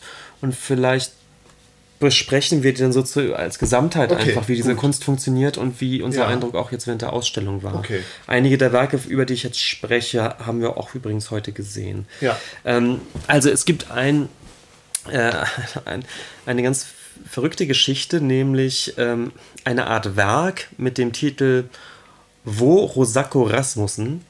Und das ist ein, eine, wenn man es so mhm. möchte, eine Art Aktion, die äh, Jan Wo seit 2002 durchführt. Nämlich, dass er ähm, immer mal wieder Menschen heiratet, Männer heiratet, die ihm. Nur Männer bis jetzt? Ich glaube nur Männer, ja. die ihn. Äh, er ist ja auch schwul, oder? Ja, genau, der ist homosexuell. Und er heiratet dann Männer, von denen er sich aber ähm, binnen kürzester Zeit, also im Internet steht immer immediately, wieder trennt. Also ich glaube, die wissen das auch vorher. Das ist eben so eine Art. Und ich Aktion. vermute, die, die dänischen Standesämter wissen das auch, oder? Ich weiß es nicht. Jedenfalls gibt es dann die, die, sofortige Trennung. Und äh, Ziel der ganzen Aktion ist, dass er den, die Nachnamen seiner ja. Ehemänner annimmt und sozusagen sammelt, wenn man so möchte. Und so ist äh, Jan Wos offizieller Name äh, heute auch äh, Trunkki Wo Rusako Rasmussen. Hat aber nur zwei geheiratet, oder? Da hat er zumindest Oder er hat zwei vielleicht zwei Vietnamesen geheiratet und dann. Das kann ich nicht sagen, weiß ich nicht. wo das Trunkki herkommt. Mhm. Ich weiß auch nicht, wie ernst das jetzt ist, mhm. ob das jetzt zwei, dreimal gemacht wurde und er das jetzt so ein bisschen als Aktion verkauft, aber ist letztendlich. Vielleicht klar, macht das, das auch nochmal. Mhm. Ähm, wird aber offiziell als Werk gezählt. Also Was will uns der Künstler damit sagen, Benjamin? Ja, da reden wir, okay. ja, wir reden aber genau darüber. Es geht ja. bei ihm viel um Identität und ja. so weiter. Aber wie gesagt, ich würde gerne erstmal alles kurz erklären, dann, Gut, dann kommen dann wir auf diesen. Jetzt erstmal still. Genau. Äh, ein anderes Werk von 2006 heißt American Traitor Bitch. Ähm, und das ist auch ganz interessant. Ähm, er studiert unter anderem in der Städelschule bei äh, Tobias Rehberger, das ist ein deutscher Künstler. Ja, ich auch schon mal gehört den Namen. Und 2006, also als er schon kein Student mehr ist, ähm, überredet er seinen ehemaligen Lehrer Tobias Rehberger dazu, das Flüchtlingsboot, das ähm, mit dem er eben damals aus Vietnam geflüchtet äh, war, was er sein Vater damals gebaut hatte, er überredet äh, Tobias Rehberger, dieses Boot nachzubauen die Geschichte dahinter ist eine, die uns auch heute öfters äh, beschäftigen wird. Dann Wo selbst ist kein Jan besonders Jan Wo selbst ist kein besonders guter Bildhauer. Er sagt selbst, er kann Objekte, er ist handwerklich tatsächlich nicht, ja. nicht besonders geschickt darin, äh, Dinge zu bauen. Und äh, überredet Tobias Rehberger, dieses Flüchtlingsboot nachzubauen. Also der Rehberger hat das dann gebaut, ja? Ja. Und der Rehberger. Weil der Rehberger ein besserer Bildhauer ist.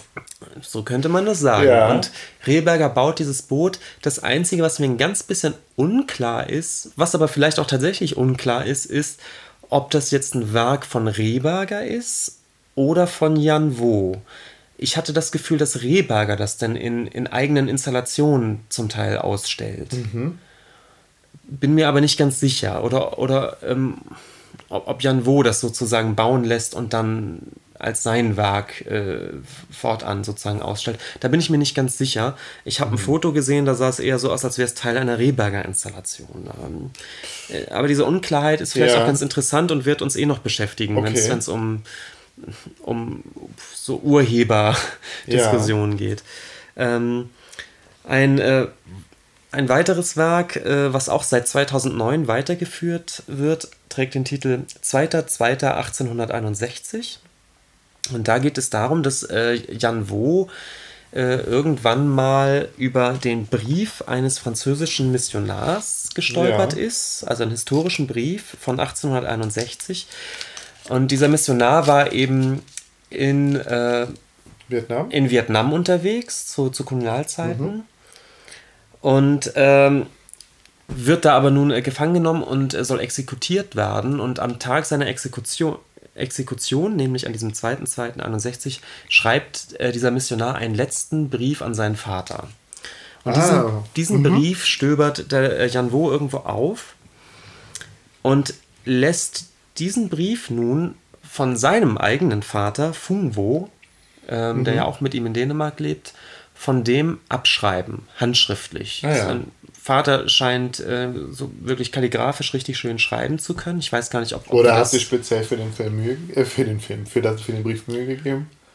Weiß man nicht. Das weiß man nicht. Aber es wird immer von Kalligrafie gesprochen. Also es ist schon, es ist schon etwas mehr als eine schöne, saubere Handschrift. Das sieht schon sehr gekonnt aus. Ich weiß ja. nicht, ob er das mal gelernt hat in Vietnam oder so. Das habe ich jetzt nicht weiter recherchiert. Jedenfalls der Vater von Jan Wo ähm, schreibt diesen Brief nun ab, wie gesagt, so, so richtig schön auf dem Papier mit so blauer Tinte. mit blauer Tinte. Sieht auch wirklich ganz schön aus. Und ähm, diesen Brief kann man ähm, für 100 Euro kaufen als Kunstwerk, denn, das ist auch so ein bisschen die Pointe, ähm, das ist jetzt so ein bisschen äh, Fungwos äh, Dauerbeschäftigung. Der kopiert diesen Brief wieder und wieder und wieder und wieder. Wie ist, geil. Also er hat seinen eigenen Vater als Schreiber engagiert. Genau. Okay, aber da verdient ähm, äh, Janwo nichts dran, sondern nur der Vater. Das weiß ich nicht. Mhm. Zumal man auch sagen muss, 100 Euro ist, ist ja auch nicht viel für so ein mhm. Kunstwerk eigentlich. Und, ja. ähm, also für ein Kunstwerk nicht, nee. nee und der Funk Wo ist Weil immer für eine Kalligrafiearbeit äh, ist es, also für Kunsthandwerk ist es vielleicht äh, rechtfertigt. Ich kann das nicht abschätzen. Ich weiß es auch nicht. Und also es gibt inzwischen über 200 Exemplare wohl davon und das kann man eben, also kunsthistorisch würde man sagen, das ist ein Multiple, ne? Mhm. was, was halt immer wieder neu, neu aufgelegt wird und neu entsteht. Mhm. Auch das ist eben ein, ein Werk von äh, Hing auch im Museum Ludwig, haben wir vorhin gesehen. Auch dahin ein ja. Expla äh, Exemplar im ja. Museum Ludwig, genau. Dann ebenfalls 2009 Oma Totem. Aha. Ähm, und zwar ist es so, dass ähm, im Zuge eines Hilfsprogramms für Flüchtlinge in Dänemark wohl, ähm, wenn man so möchte, so Willkommensgeschenkpakete geschnürt wurden, sozusagen, so eine Erstausstattung für, ja. für die Gründung eines eigenen Haushalts. Und die äh, Großmutter von Jan Wo hat eben im Zuge dieses Hilfsprogramms eine Waschmaschine, einen Kühlschrank und einen Fernseher bekommen von dieser Flüchtlingsorganisation, um, mhm. um sich eben auszustatten. Und eben diese original drei Objekte hat äh, Jan Wo im Museum als, als Skulptur aufgestapelt einfach. Unten die Waschmaschine, dann der Kühlschrank und obendrauf der, der Fernseher. Und auf dem Kühlschrank wiederum hat er dann nochmal aufgebracht so ein Holzkreuz, ein großes Holzkreuz. Okay, Totem, ja. Das, heißt, das, heißt das im Original auch Oma? Das Original heißt Oma-Totem. Das ist interessant. Oma, also wie gesagt, Oma. Jan Wo hat, hat in der Städelschule studiert. Ich weiß nicht, ob so, er inzwischen auch Deutsch kann. Ja. Da kommen wir gleich nochmal zu, weil es gibt noch... Vielleicht äh, heißt Oma ja das auf Dänisch auch Oma. Weiß ich nicht. Aber es gibt auch wirklich deutsche Titel bei ah, ihm, okay. die auch, glaube ich, wirklich im Original in Deutsch ja. sind. Also das ist Oma-Totem. Sieht übrigens ganz witzig aus. Es hat, es wurde auch schon mal, ich habe es gelesen, irgendein Kommentator schreibt, es hat so was Roboterhaftes. Also ja. diese, diese, weißt du, diese drei äh, kantigen Geräte so ja. übereinander. Mhm. Ähm, ebenfalls 2009 ein Werk namens 8 Uhr 3, 51, 28.05.2009. Mhm. Das ist der Titel, also Uhrzeit und ein Datum. Ähm, da geht es darum, dass ähm, dazu muss man wissen, ja. dass 1973 im Ballsaal des Hotel Majestic in Paris äh, der Friedensvertrag unterzeichnet wurde, mit dem der Vietnamkrieg mehr oder weniger beendet wurde. Ja, okay. Und in diesem Ballsaal hingen wohl drei Kronleuchter. Und Jan Wo scheint diese Kronleuchter, ich weiß nicht, ob er sie abgekauft hat oder den Leuten abgeschwatzt hat. Mhm. Er will mhm. jedenfalls diese Kronleuchter haben und bekommt die tatsächlich. Und es gibt jetzt sozusagen diese drei Kronleuchter. Jeder der Kronleuchter ist eigentlich ein eigenständiges Werk. Also es gibt drei Variationen davon. Mhm.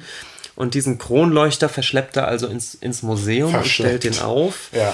Und ähm, diese Uhrzeit und das Datum, der 28.05.2009 um 8.03 Uhr 51 Sekunden, ähm, ist die genaue Uhrzeit, ähm, zu der er angefangen hat, diese, diese äh, Kronleuchter da von der Decke zu holen, zu ah, deinstallieren. Ja. Und er erzählt eben auch, wie sein Vater bei dieser Deinstallation dabei gewesen wäre und dass es für beide ein ganz, ganz sensibler, intensiver Moment gewesen sei, weil schließlich diese Unterzeichnung des Friedensvertrags oder die Beendigung des Vietnamkriegs für die natürlich ganz direkte Folgen hatten, ja. weil damit natürlich klar war, dass die Kommunisten wieder an die Macht kommen oder endgültig an die ja. Macht kommen in Vietnam, was letztendlich zu der ganzen Fluchtaktion auch geführt ja. hat. Ja, ne? weißt also, du, warum sie fliehen mussten?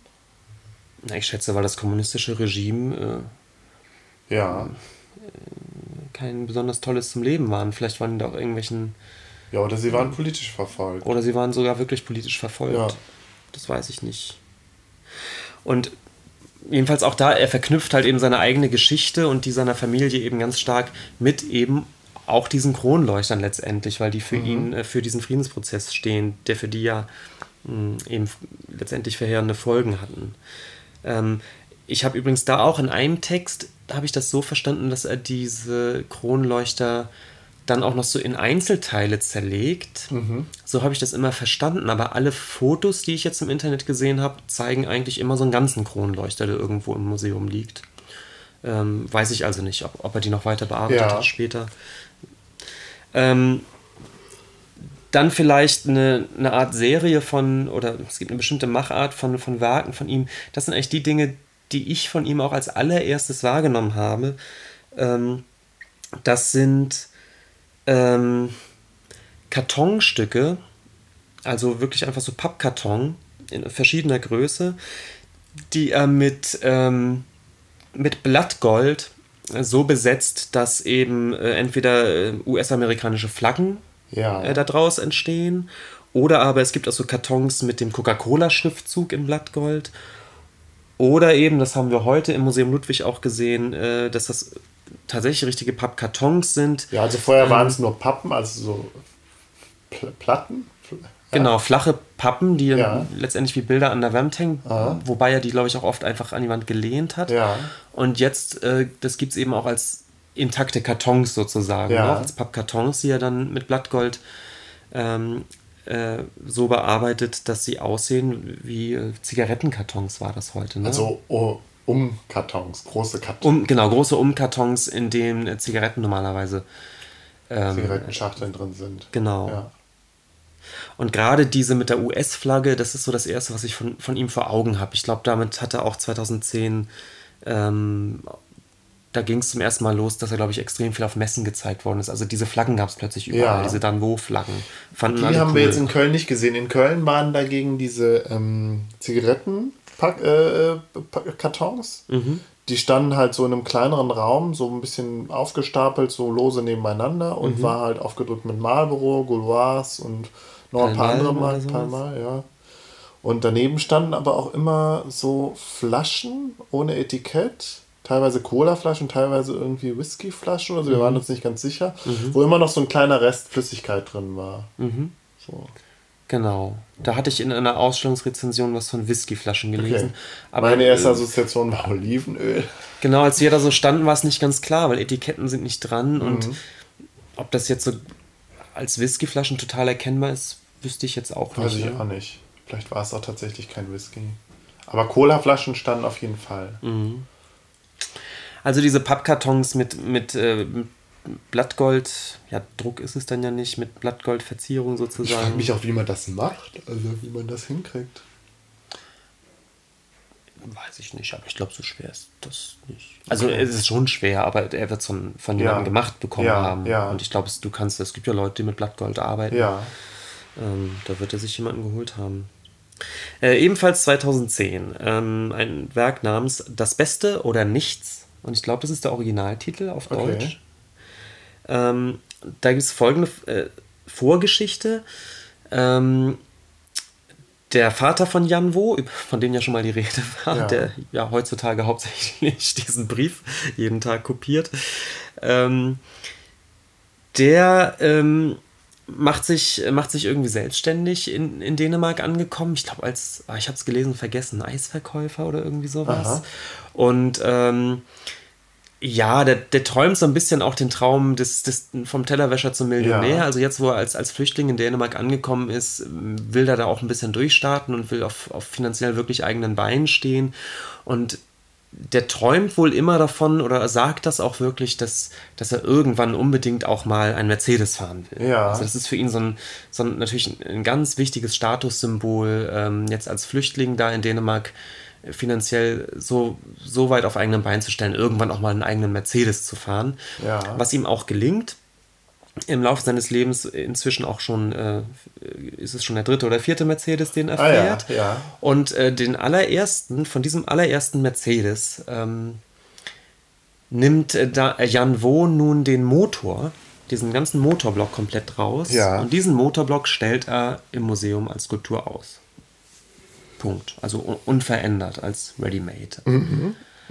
Ähm, wir sind gleich am Ende, also noch zwei, noch zwei ja. Werke und dann fangen wir einfach an mit der Diskussion. Ähm, das wahrscheinlich bekannteste Werk, was von 2010 bis 2012 entstanden ist, heißt We the People. Wo auch ein Teil in Köln zu sehen war. Genau.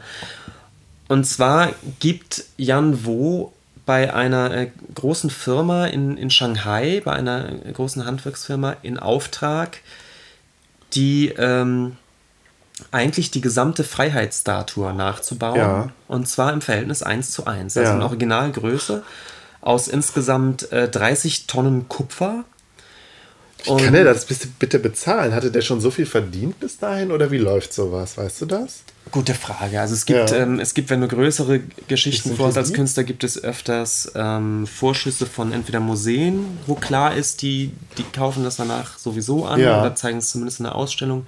Es gibt Galerien, die dich, äh, die dich protegieren für sowas. Ähm, vielleicht ist hier auch das Rätsels Lösung, dass er das, dass das natürlich innerhalb in einem Prozess von, von zwei bis drei Jahren ist. Ähm, immer peu à peu. Immer peu à peu. Äh, zumal diese Freiheitsstatue, wahrscheinlich genau wie das Original, natürlich nicht am Stück hergestellt ja. wird, sondern äh, eben in, in Einzelteilen, die dann montiert werden.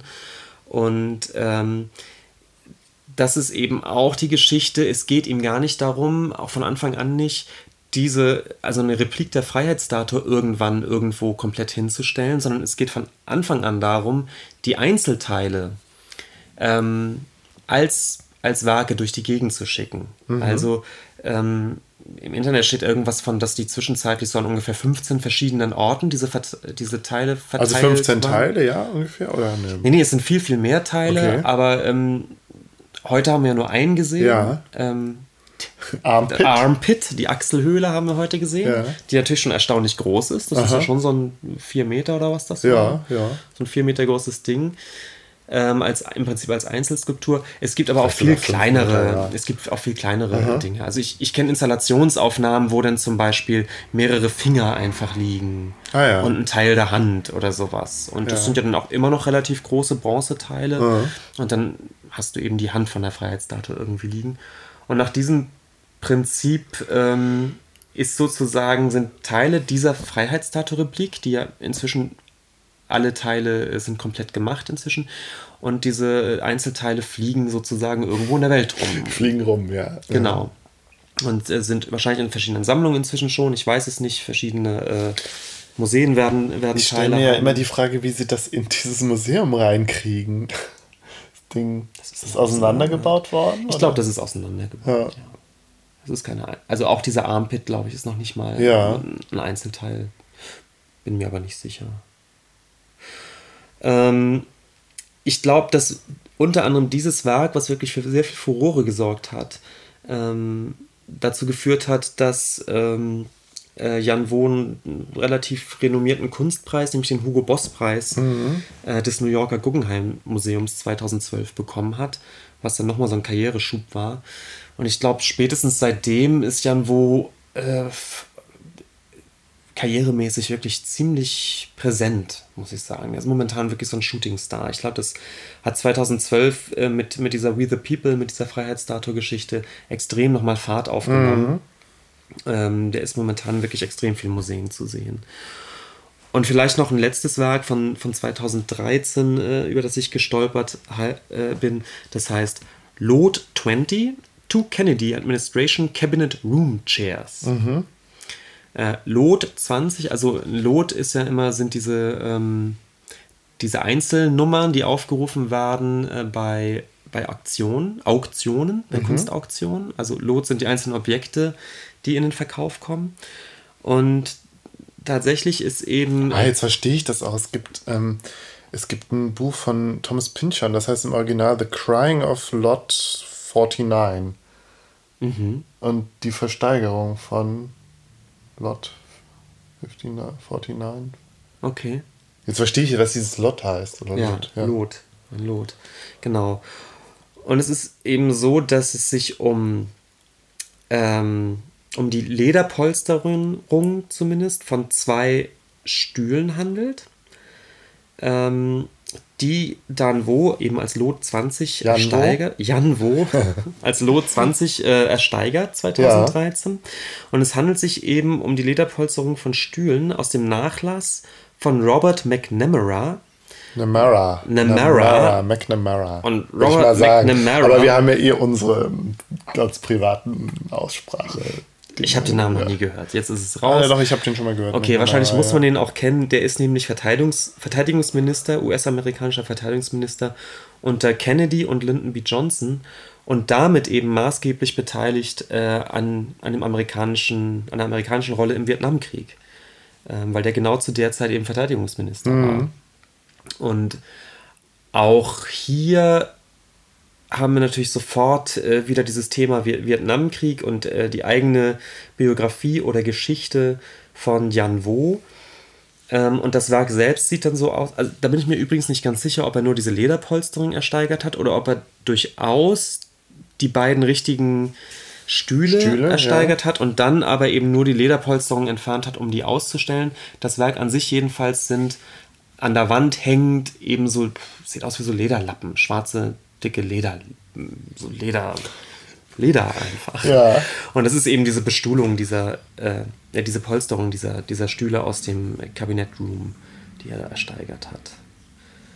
Ähm ja, und vielleicht kann können wir direkt schon in die Diskussion einsteigen mit diesem Werk, dass, glaube ich, klar wird, dass der, der eigentliche Objektcharakter, also die, oder der Kunstcharakter dieser Objekte erstmal nicht so besonders offensichtlich ist. Es äh, sind Readymates, also es sind Dinge, die er nicht selbst herstellt, sondern es sind eher Objekte. Also es gibt auch welche, die er selbst herstellt, wie bei diesen Flaggen. Aber viele Sachen sind einfach nur Objekte, die er sammelt.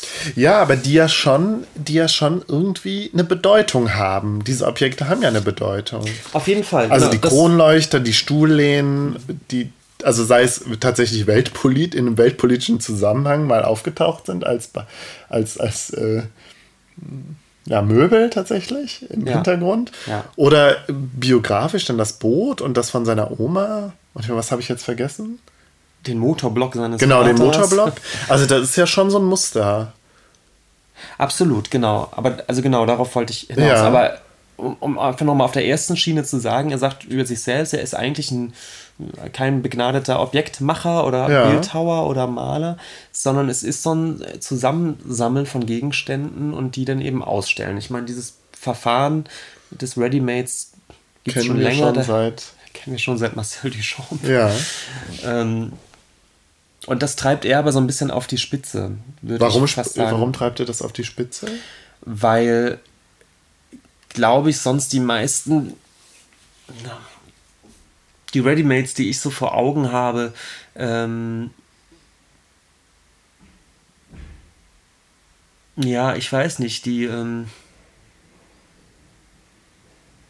nee, ist vielleicht Quatsch. Ich nehme es zurück, mhm, okay. aber jedenfalls ist das, ja, ist das seine ja. Arbeitsweise.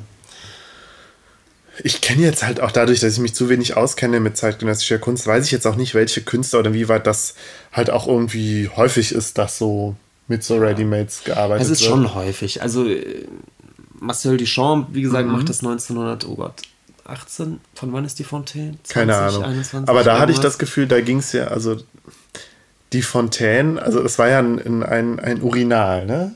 Ja. Ach, ehrlich gesagt, das ist so eine Exkur Ich will da jetzt okay. gar nicht anfangen. Ja, ja Marcel Duchamp hat damit angefangen, der hat ein, hat ein Pissoir oder ein Urinal. Worauf ich hinaus wollte, ist, dass bei, bei, bei Jan Wo ist, hängt da ja aber immer dieser geschichtliche Rattenschwanz dran. Oder der biografische Rattenschwanz an diesen Objekten. Genau. Und das ist, das ist bei ihm, glaube ich, der Schlüssel zu dem Werk. Ja. Es, ist, ähm, es hat immer mit seiner Geschichte zu tun und diese Geschichte ist eben die eines vietnamesischen Flüchtlings, ja. Der ist ja auch eine krasse, inzwischen in Westeuropa rumrennt, ja. genau. Ähm, ist es dementsprechend immer der oder häufig der, der Vietnamkrieg oder die Kolonialgeschichte ja. Äh, Vietnams äh, oder die Geschichte seiner Familie. Die dadurch ja ganz vehement beeinflusst wurde, dadurch, dass sie halt fliehen mussten. Genau. Oder geflohen sind, ja. Es ist, ähm, dann glaube ich, geht es viel um Identität, eben auch seine eigene, was diese Namensgeschichte zeigt. Ja. Ähm, Identität als Migrant. Als Migrant. Ja. Genau. Ja. Sonst noch was? Ja, und also ich äh, im, im Bezug auf diese Freiheitsstatue fand ich, glaube ich, einen ganz schönen Aspekt, dass er immer gesagt hat, das Ganze, ähm, ja, es, es ginge ihn auch da um die Geschichte, dass er in, in Shanghai äh, mhm. von in, in so einer Fabrik sozusagen diese Dinge herstellen lässt, also ausgerechnet dieses im Prinzip symbolträchtige trächtige Werk der Freiheitsstatue, mhm. dass er die da nochmal herstellen lässt und dass die dann aber wieder verschifft wird, also auch wieder emigriert, weißt du, und jetzt aber in westeuropäischen Museen und US-amerikanischen Museen dann wieder als Werkstücke praktisch gezeigt werden. Ja, also ihm geht es dann auch darum zu zeigen, eigentlich ist es ein Werkstück, was in einer äh, Fabrik in Asien hergestellt wurde und jetzt hier sind diese Werkstücke wieder zu sehen. Und zusammengenommen wären diese Werkstücke aber dann eben die Freiheitsstatue, die natürlich auch wieder symbolisch äh, äh für, für etwas steht. Ja? Mhm. Ist das denn irgendwie so ein generell so ein Kommentar auf die weltpolitische oder äh, gesellschaftliche Lage in der Welt in Zeiten des Turbokapitalismus und des Neoliberalismus und des, des veränderten Freiheitsbegriffs und so? Vielleicht, vielleicht. Also ich, ich fand, das finde ich vielleicht auch noch so die Werke, zu die ich irgendwie noch am, mhm.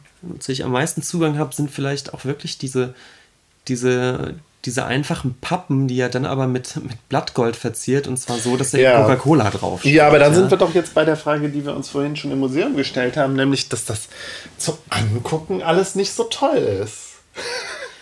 Also ich war ja, ja wirklich underwhelmed. Ich fand, mhm. also erstmal war die Ausstellung ja gar nicht so groß, ja gut, ist halt so. Mhm. Aber es war auch nicht so toll, sich zum An sich anzugucken. Also ich fand das alles mit meinem Bauchgefühl, mit dem ich da reingegangen bin, fand ich das also alles nicht so, ja. Spannend. Und jetzt, wo du das erzählst, habe ich natürlich das Gefühl, ja, vielleicht das Kunstwerk ist vielleicht die Geschichte, dass das, was das Kunstwerk ausmacht, ist tatsächlich die Geschichte, die dahinter steckt. Ja, ich mache ja immer das Fenster. Ja, du machst, das, du machst das Rollo runter, weil ich total geblendet bin. Dankeschön. Ja. Ähm, ich glaube, damit sind wir so ein bisschen am, am Kern der Kunst von Jan Wo und vielleicht auch bei, bei einem Problem. Denn du hast recht, diese, diese Objekte erfahren oder kriegen eigentlich nur Bedeutung durch eine Geschichte, die dranhängt. Und auch nur, ich entwickle auch nur ein Interesse für die Objekte, wenn ich die Geschichte kenne. Das merke ich jetzt. Ja. Und ich glaube, da ist natürlich, das ist, ist Jan, wo, ich glaube, wir sagen es die ganze Zeit immer mal wieder falsch. Jan, wo ist nicht äh, der Einzige, bei dem es mir so geht. Aber jetzt, mir ist es jetzt gerade nochmal klar geworden. Das ist jetzt keine Kunst, wo ich spontan denke, ah, die finde ich jetzt vom Angucken alleine schon irgendwie interessant. Irgendwie durch, durch das durch das, was ich da sehe, werde ich irgendwie fasziniert. Ich meine, es muss Kunst ja vielleicht auch gar nicht. Das ist jetzt mein ganz persönlicher Zugang dazu. Dass ich denke, ah, das hat irgendwie einen ästhetischen Wert und das ist irgendwie, hat irgendwas, was, was Rätselhaftes, wo ich denke, das muss ich mir jetzt nochmal, das ist irgendwie. Mhm. Ja, also was, weiß ich nicht, weiß ich, ganz plakativ jetzt, was so Bilder von Jeff Wall oder so, oder aber auch von dem Andreas Gurski bei mir, als ich die zum ersten Mal gesehen habe, direkt erzeugt mhm. haben, so eine Faszination. Interessant, dass du jetzt auch Fotografen nimmst. Ja, aber das, es geht jetzt, ich, ich spreche jetzt hier von meinem ganz eigenen Kunst, äh, Zugang zu Kunst und so, meinem ganz eigenen, vermutlich auch sehr beschränkten äh, Zugang und was mich fasziniert. Mhm. Aber das hat, ja, da hatte ich jetzt halt bei Jan Wo das Gefühl, das ist, das ist ganz weit weg von dem, was ich jetzt spontan wirklich an Kunst mag. Und wie gesagt, mhm. ich spreche als Laie und ich spreche auch als jemand, der, der bewusst sagt, ich gucke guck erstmal, was meine spontane Reaktion ist. Ich meine, es ist schon interessant, weil, weil ich. Man ist, glaube ich, gewöhnt, dass, ähm, dass Kunst ähm, sich oft zur Aufgabe macht, eben eine für ein, eine bestimmte Bedeutung, die es haben will, eine bestimmte Form zu finden. Also mhm. ich mache eine Skulptur, die, die eben eine bestimmte Bedeutung trägt und dafür muss ich versuchen, eine Skulptur, also eine Form zu finden, die skulptural das ausdrückt, was ich eben ausdrücken möchte. Mm. Und bei Jan Wo gibt es diese diese Ebene der Form halt nicht. Also, weil es ist ja keine bewusste Form. Ah, ja, ja. Es ist, da steht, da ist eben ein Motorblock. Und ein Motorblock ja an sich per se hat erstmal keine Bedeutung, ja. Also da, er hat sich nicht lange überlegt, ähm, wie mache ich eine Skulptur, die das und das ausdrückt, ja. sondern er nimmt einfach diesen Motorblock, die als Form an sich eben überhaupt gar keine Bedeutung. Die Form des Motorblocks trägt ja. keine Bedeutung. Sie bekommt dann eine Bedeutung, wenn ich eben eine Geschichte dazu erzähle. Ähm, und die Geschichte mag ja auch interessant sein, aber wenn du halt im Museum und, und, und auch wichtig, also ich will mir überhaupt, ich will ja überhaupt nicht die Relevanz absprechen, nur wenn du halt im Museum stehst und nur das Ding siehst und da war ja auch keine Erläuterung dazu, oder? Also in dem, da war so ein kleines Heftchen dazu. Da haben wir nicht reingeschaut, ne? Ich glaube, da wird zu den Einzelstücken schon was gestanden haben. Ja, aber. Pff. Und natürlich bist du so schnell jetzt, als wenn du, wenn du jetzt wirklich ähm, bösartig bist, bist du so schnell dabei zu sagen, das kann ich auch. Wo ist da jetzt irgendwie der, der ähm, gut. Das bist du sowieso immer bei, bei zeitgenössischer Kunst. Klar, das ist auch eigentlich kein Argument, das ist mir vollkommen klar. Aber hier, ich fand, hier lag es mal wieder so auf der Hand. Und ich muss dazu sagen, das, es, gibt, es gibt eben auch Arten von, ähm, von glaube ich, Ready-Made-Kunst, wo zumindest verschiedene äh, Gegenstände zusammengesammelt werden, die, die tatsächlich in ihrer Kombination irgendeine Art von Bedeutung wieder bekommen. Also wo du in einen Raum kommst, wo du sagst, okay, das sind, sind alles Ready-Made-artige Gegenstände, aber der Raum an sich ähm, da passiert was, der transportiert ja. eine bestimmte Stimmung oder äh, transportiert eben irgendeine Art äh, von Bedeutungszusammenhang, den diese, diese ähm, Gegenstände ja. untereinander eben durch Bezüge aufbauen. Und das ist, glaube ich, etwas, was ich ähm, als Betrachter dann auch rekonstruieren kann.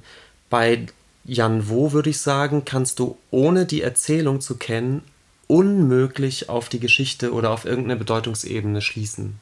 Ich glaube, das kannst du dir nicht rekonstruieren. Ja, ja. Bin ich mir recht sicher. Ja. Also du, du kannst nicht drauf kommen, dass diese, ah, ja, diese Lederfetzen ja. an der Wand was mit dem Vietnamkrieg zu tun haben. Null Chance. Null. Gar keine Chance. Das gleiche mit dem Motorblock. Ja, aber das ähm, ist doch auch wiederum interessant. Also, dass das irgendwie innerhalb von so einem, von so einem Kunstdiskurs alles äh, funktioniert und interessant ist. Also, dass, dass Jan, Jan Woda halt auch was Neues macht, sozusagen. Das kann ich mir alles vorstellen. Hm. Weißt du, was ich meine? Ja. Aber für den, für den, ähm, für den arglosen Betrachter ist es dann halt doch irgendwie sehr hermetisch. Also ich habe ähm, ich eine Ausstellungskritik ja. Kritik gelesen von äh, Julia Voss. Ähm, die ist, glaube ich, Feuilletonleiterin der FAZ oder stellvertretende Feuilletonleiterin. Mhm. Die hat für die FAZ eine Kritik geschrieben, wo es genau um dieses Problem der extremen Kommentarbedürftigkeit dieser, dieser Kunst ah, ja, geht. Ja. Ähm, und die dann innerhalb der Kritik auch sagt, Jan Wo ist schon irgendwie ein großer äh, Geschichtenerzähler, ja. Also er hat halt diese, diese, diese Geschichte, die auch permanent erzählt ja. wird, die er selbst auch Hat er schon ein bisschen erzählt. was von der, von der Geschichte von Beuys, ne? Ja. Dem, die, da sind wir ja noch gar nicht drauf eingegangen, aber okay. Da reden wir jetzt fast, nicht drüber. Ich halt, mach das fast direkt wieder zu. Ich halt Beuys Plastiken einfach ja. an sich für gehaltvoller. Ja. Aber gut. Und ästhetisch auch interessanter, finde ich. Ja. ja. Ähm, und sie sagt eben, ja, die, die, Geschichte ist schon interessant von Jan Wo. Äh, vielleicht sollte der aber lieber ein Buch schreiben oder so. Ja. Und äh, der letzte Satz dieser Kritik ist. Das sagt sie auch selber. Das sagt sie. Ja. Der letzte Satz dieser Kritik ist eben, es ist keine Kunst, die den Wunsch auslöst, ein zweites Mal ins Museum zu gehen, um sie länger zu betrachten. ja, exakt genau. Aber, aber, sollte Jan Wo eines Tages wirklich einen Roman schreiben, wir würden ihn sofort lesen. Ja, sie bringt es total auf den Punkt. Genau, ja. Ja. ja. Exakt, das ist es. Hm. Also, ja, diese Kommentarbedürftigkeit ist problematisch und ich würde auch gerne noch auf was anderes schippern. Ja. Ähm, nämlich die Frage, warum sollte mich die Biografie von Jan Wo eigentlich interessieren als Betrachter? Okay, das ist jetzt aber eine kunsthistorische, also eine, die Frage, die du stellst als Kunsthistoriker, finde ich. Nö, als, Betra nee? als, als Museumsbesucher. Als Museumsbesucher. Weißt du, dann ist das, das Okay, ja, du hast recht. Ich finde es nur so interessant, weil wir waren ja auch da und dann hat uns eine, ähm, wie sagt man, eine Museumswärterin, der hat uns angesprochen und hat uns direkt genau. so ein genau. bisschen was zur Biografie von Jan Wo erzählt. Genau. Und so Fachpersonal. So genau. Fachpersonal. Und deswegen war ich jetzt direkt ganz schnell dabei, ja, die, die der durchschnittliche Museumsbesucher, die durchschnittliche Museumsbesucherin äh, interessiert sich für die Biografie direkt. Das ist das ist so ein, ein Reflex fast. Ah ja, hm, was will uns das hier sagen? Ah ja, okay, die Biografie, ah ja. Also es liegt, glaube ich, nahe, sich dafür interessieren, zu interessieren. Du, also deswegen finde ich Stimmt, deine okay, Frage ich jetzt verstehe. Ein bisschen, nee, da bin ich, da bin ich versnobbt. Ich, ich habe ja eine Allergie gegen Kunst, wo du, wo du auf den Fleck starrst und dann. Ich würde nicht sagen versnobbt. Ähm, Eigentlich ist das, ist es ja doch vielleicht eine berechtigte Frage, die nur nicht, die sich vielleicht nicht nur die ich mir aber ja auch nicht gestellt Also ich bin ja auch argloser Museumsbesucher und die ich mir auch nicht gestellt habe. Ich habe direkt gesagt, ich verstehe das nicht. Ah ja, okay, mh, hm, das ist die Geschichte dahinter. Mhm. Aber stimmt, vielleicht sollte man sich ja wirklich mal die Frage äh, stellen, ja, warum soll ich mir das überhaupt, äh, warum soll ich mich überhaupt dafür interessieren? Also ich komme so ein bisschen drauf, weil ich hatte mal einen wunderbaren Text gelesen über das, das spätere Werk von Jasper Jones. Jasper ja. Jones ist in den 50ern, so ein bisschen, so der Vorläufer der Pop Art wird er heute genannt, bekannt geworden mit, äh, mit Gemälden, wo er die amerikanische Flagge abmalt und, ja. so Dinge. Dieses Frühwerk ist super toll. Ich, ich, mag das sehr. Ich war eine ganze Zeit lang regelrecht der Jasper Jones-Fan als, als Student. Und äh, der lebt übrigens immer noch, so zwischen ja. Mann in seinen, in seinen 80er Jahren. Ähm, und er fing irgendwann an, äh, im Laufe der 70er oder vielleicht auch erst 80er, dass seine Kunst auch immer autobiografischer ja. wurde. Und ich fand die Werke einfach nicht mehr so gut. Und ich habe dann mal so einen Text gelesen und da habe ich gedacht, ja, genau so ist es. Da stand nämlich drin, das Problem ist, oder es wird immer gesagt, ja, die, die, die, diese, diese späteren Werke von Jasper Jones sind total spannend, denn man erfährt ganz viel über den Künstler, über den privaten Künstler. Und äh, der Autor der, der Kritik schrieb dann, ja, aber was ist dann, wenn man durch diese Kunst merkt, dass Jasper Jones als privater Typ einfach eine unheimlich langweilige Privatperson ist? Ja, aber ich glaube, so funktioniert es dann tatsächlich nicht in der, in, im Interesse der, der, der Leute, die sich für Kunst interessieren. Ich finde sowas Autobiografisches immer. Ich finde das selten gut. Für mich, ähm, es scheint für viele wirklich ein Qualitätsmerkmal zu sein, wenn da ein Künstler ganz viel von sich selbst so reingibt. Ähm, oder von dieses biografische, ich, ich mag das gar nicht. Weil ich dann wirklich immer denke, ja, dann schreib doch ein Buch. Also ich finde, es muss immer irgendeine, es muss doch irgendeine Connection geben, äh, auf, auf mich als Betrachter. Warum sollte mich das interessieren? Entweder hat es ja. mit meiner eigenen Geschichte zu tun. Es kann ja sein, dass ich selbst Boat People bin ja. und davor stehe und, und tatsächlich eine Ebene für mich selbst daraus finde. Aber ich jetzt vor so einem Motorblock, das ist, das ist ja. alles schön Gut, für Jan natürlich das, tatsächlich auch wieder bei der Frage, die ich mich am Anfang, am Anfang gestellt habe. Äh, was sagt mir das jetzt? Also warum, ich finde es, äh, es auf, auf den ersten Blick nicht interessant. Ich finde es rein optisch nicht interessant, was ich mir da angucke. Und natürlich würde mir eine Biografie natürlich dann den Zugang ermöglichen und das wäre dann auch der erste Schritt, den ich sozusagen tun würde als, als Laie, ja, zu sagen, mhm. okay, das hat bestimmt was mit der, es hat, oder es hat entweder mit irgendwelchen Konzepten zu tun, die er sich überlegt hat, oder mit seiner Biografie. Mhm. Also irgendeinen Bezug würde ich doch dann, dann versuchen herzustellen, um zu verstehen, was ich da sehe. Mhm. Und da finde ich, liegt für viele Leute und für mich dann auch dann so ein Bezug, ein biografischer Bezug dann, glaube ich, nahe, den erstmal zu, zu treffen. Es bleibt aber das Problem. Auch wenn die Kunst dann für mich dann, also vom Ansehen dann trotzdem langweilig Genau das meine ich. Ja. Es bleibt das Problem, dass formal, formal da wenig zu holen ist. Ne? Ja. Ich meine, es gibt viel Kunst, wo formal wenig zu holen ist, aber, aber so wenig wie bei wo muss man erstmal hinkriegen. Ja. Also, und ich, ich stehe ja vor so einem Yves Klein, was, was ein monochromes blaues Bild ist, das ist zumindest noch ein visueller Eindruck, ein Effekt, eine Art von visueller Erfahrung, die ja. ich machen kann, auch wenn im Prinzip nichts zu sehen ist, ja. Aber bei dann wo ist vieles, Jan wo ist vieles eben auch wirklich langweilig ja. zu gucken. Ne? Und dann denkt man, ja, okay.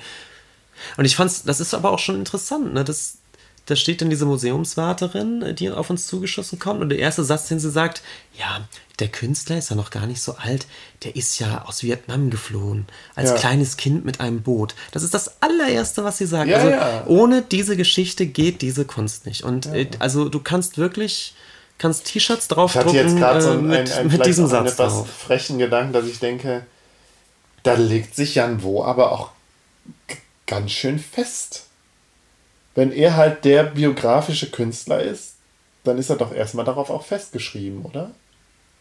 Mhm. Ich denke schon. Ich meine, und davon zwei Sachen, glaube ich, mhm. nicht außer Acht lassen. Die erste ist folgende, dass er nämlich mit diesem Thema des Vietnamkriegs oder der, der Thematisierung überhaupt von Flüchtlingsthematiken natürlich die Möglichkeit hat, äh, tatsächlich so, so auf so generelle Themen zu kommen, mhm. die auch losgelöst von seiner Autobiografie das sind funktionieren. Ja auch ganz wichtige äh, zeitgenössische politische Themen. Einfach. Genau, genau. Und ich glaube, es gibt Künstler, die sich auch mit anderen Kriegsthematiken ein Leben ja. lang beschäftigt haben, ohne dass man sagen würde, das ist uns aber zu privat oder zu autobiografisch. Ja. Also wenn er diesen Dreh hinkriegt, ähm, etwas genereller wirklich über den Vietnamkrieg ja. zu arbeiten, das ist schon ein Thema, was man, glaube ich, machen kann. Und die zweite Sache ist, dass er mit Ende 30, so als Künstler, der gerade so. Jetzt, oder? oder? Oder Punkt 40, oder also dieses Jahr müsste er 40 werden, oder ist es schon geworden? Ähm, immer noch ein Alter hat, wo er natürlich, ähm, man könnte sagen, eigentlich ist es immer noch mehr oder weniger Frühwerk, ne? Vielleicht Vielleicht kommt ja. da noch mehr. Und ich muss sagen, die, die Freiheitsstatue-Geschichte von 2010 bis 12 ja. finde ich, ist wohl sicherlich eins seiner stärksten Werke. Die ist ja auch gar nicht mehr so sehr autobiografisch. Mhm. Weißt du, also das, da geht es ja auch, glaube ich, tatsächlich schon um andere Sachen. Diese, wie gesagt, diese Kunsthandwerkssache und diese Migration mhm. von Einzelteilen einer so symbolischen Form ähm, also der Impuls mag immer noch sehr autobiografisch geprägt sein, was ja auch okay ist, aber es thematisiert jetzt eigentlich nicht direkt seine Flüchtlingsgeschichte. Nee, stimmt. Und ich muss sagen, da, da sehe ich schon extrem Potenzial. Also das, das kann schon noch alles werden. Also ich sehe jetzt nicht, dass er da völlig gefangen ist in diesen autobiografischen Konzert. Ja, andererseits hatte ich auch gerade so den Gedanken, gerade wenn du dich irgendwie mit so ja, den Implikationen der Globalisierung und der globalisierten Welt auseinandersetzt, ist natürlich auch also das ist ja ein wichtiges Thema, mhm. sind wir uns ja alle einig. Und wenn du dann biografische Erfahrung hast, warum solltest du denn anders als biografisch dich damit auseinandersetzen? Das ist doch am ehrlichsten. Und das ist doch auch am, am ja, am echtesten sozusagen. Und um jetzt mal irgendwie ja. so ein bisschen postkolonial zu argumentieren, also aus einer postkolonialen theoretischen Perspektive, ist es natürlich auch am ähm, am wenigsten übergriffig. Also du, sprich, du sprichst ja nicht für andere, du sprichst nur hm, für dich. Klar. Also vielleicht muss man auch noch zwei, zwei, also ein bisschen differenzieren. Es gibt ja. diese Werke wie, wie der Nachbau dieses Bootes, mit dem er selbst geflohen ist, oder eben diesen Motorblock ähm, des Autos seines Vaters, die wirklich knarzeng mit der Biografie mhm. verbunden sind. Und es gibt ja Dinge, die eben, was ich gerade schon meinte, das natürlich ein bisschen generalisieren. Dazu gehören sicherlich diese Kronleuchter aus dem Ballsaal und eigentlich auch diese Leder, dieser Lederbezug, ja. ähm, der natürlich mit seiner Biografie zu tun hat, aber nicht aus seinem eigenen Leben jetzt wirklich stammt. Und trotzdem würde ich bei diesen Dingen jetzt sagen, es ist mir von der Form und von der Präsentation ein ganz bisschen zu wenig. Ich finde, wenn er eine Installation schaffen würde aus eben aus mehreren Gegenständen, die insgesamt eine Flüchtlingsthematik ja. oder eine Kriegsthematik aufgreifen und ein Teil dieser, Inform äh, dieser Installation sind auch diese Kronleuchter oder diese Lederbezüge. Oder wenn er die Lederbezüge mit, ähm, mit, ähm, ähm, mit einem Text bedrucken würde, ein Auszug aus, was weiß ich, dieser, äh, dieser Friedenserklärung in Blattgold oder so. Wie auch immer. Ja. Aber weißt du, es ist, es ist dann immer auch ein ganz bisschen zu wenig. Also dann, dann stellt er diesen Kronleuchter hin und wenn du Glück hast, kommt eben eine Museumswärterin vorbei, erzählt dir noch eine Geschichte dazu. Ja. Wenn du Pech hast, eben nicht, dann bist du völlig offen. Es ist immer so, es ist mir dann auch ein bisschen zu plump. Ne? Dann, hast, ja. dann hast du sozusagen diesen, diesen Fetisch da, also der, der, der mit Bedeutung aufgeladen ist, wie so, ein, wie so eine Reliquie, weißt du, und bist dann der Meinung, damit erzählst du die ganze Geschichte. Mhm. Aber dieses Ding erzählt überhaupt gar keine Geschichte. Und ähm, er stellt es mhm. auch in mhm. keinem Erzählzusammenhang. Also es sei denn, er steht daneben und erzählt's. Aber das Werk an sich muss doch irgendeine Art von Zusammenhang herstellen. Und das tut er nicht, wenn er nur diese Dinge an die Wand hängt. Das ist, ich finde, das ist zu wenig. Da fehlt irgendwie noch eine Ebene, die das kontextualisiert oder so. Ist das denn, ist das irgendwie, also gibt es andere Künstler, die das ähnlich machen, die ähnlich arbeiten heutzutage, bekannte zeitgenössische Künstler?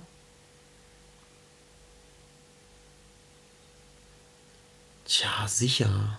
Also, Mir ist gerade eingefallen, dass ich dich eigentlich dass in einer unserer ersten Folgen wurde mal gesagt, dass ich sollte hier nicht nach Künstlern fragen, die irgendwie ähnlich sind. Ja, ich finde es. Ja.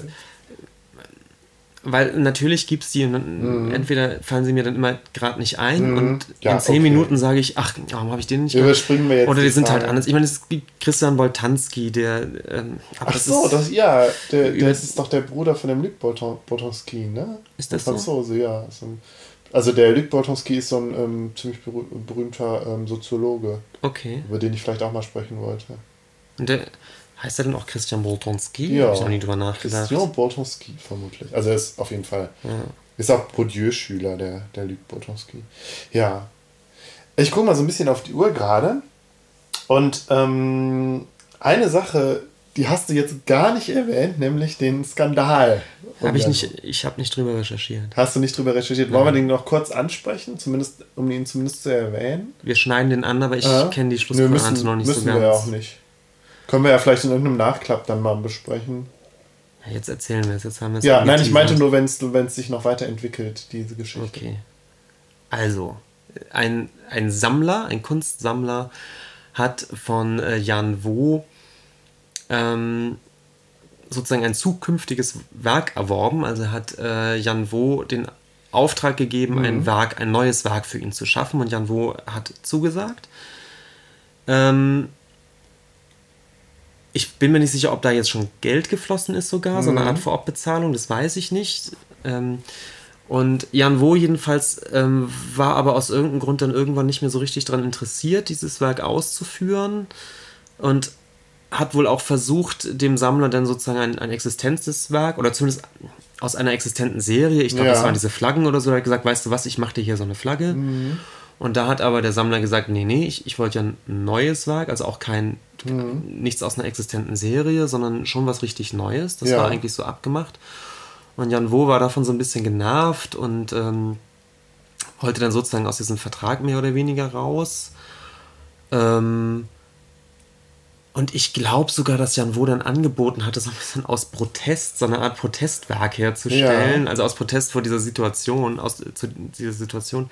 Ich krieg's aber echt nicht mehr ja. Ich hätte es noch einmal nachlesen müssen. Aber eine tatsächlich ein interessanter Vorfall, über den jetzt auch so ein bisschen diskutiert wurde in der, in der Kunstwelt oder in der Klar. Welt des Kunsthandels. Und natürlich wird, wird ein bisschen darüber diskutiert mit dem, mit dem Unterton des, ja, die bösen Sammler und die armen ja. Künstler. Und es ist wohl so, dass das Ganze wohl auch vor Gericht gelandet ist und mhm. das Gericht entschieden hat, dass Jan Wo tatsächlich ein Werk schuldig ist. Mhm. Also der Sammler hat recht gegeben, weil es gibt im Prinzip einen Vertrag und mhm. der ist rechtsgültig und da steht drin, äh, es, es soll da ein Werk entstehen, ein, ein neues, mhm. genuines Werk. Und damit muss Jan Wo irgendwie um die Ecke kommen. Ah, und ja. ähm, das wird jetzt so ein bisschen diskutiert, ob das nun so geht und was Jan Wo jetzt macht. Ähm, Gut, ja, können wir ja vielleicht irgendwie in einem Nachklapp oder Oder irgendwie nochmal drüber sprechen, wenn du Lust hast. Mhm. Gut. Aber ich finde immerhin, es ist schon gut, dass wir das jetzt erwähnt haben. wir haben das erwähnt. Ja. Weil wenn man den googelt, sind das, glaube ich, auch die ersten fünf Einträge, die genau. man momentan findet. Ja. Es ist dieser Rechtsstreit. Deswegen wäre es vielleicht auch komisch gewesen, das jetzt nicht zu erwähnen. Ja. Aber wie gesagt, ich kenne die genauen Details nicht. Nö. Das ist so ein, so ein, ein komisches Scharmützel gerade. Und ähm, ja. Gut. Ja, Benjamin. Dann sind wir durch, oder? Wir sind durch. Einen Nachklapp haben wir heute Nö, nicht. haben wir nicht. Dann würde ich sagen, bis zum nächsten Mal. Bis zum nächsten Mal. Tschüss. Tschüss.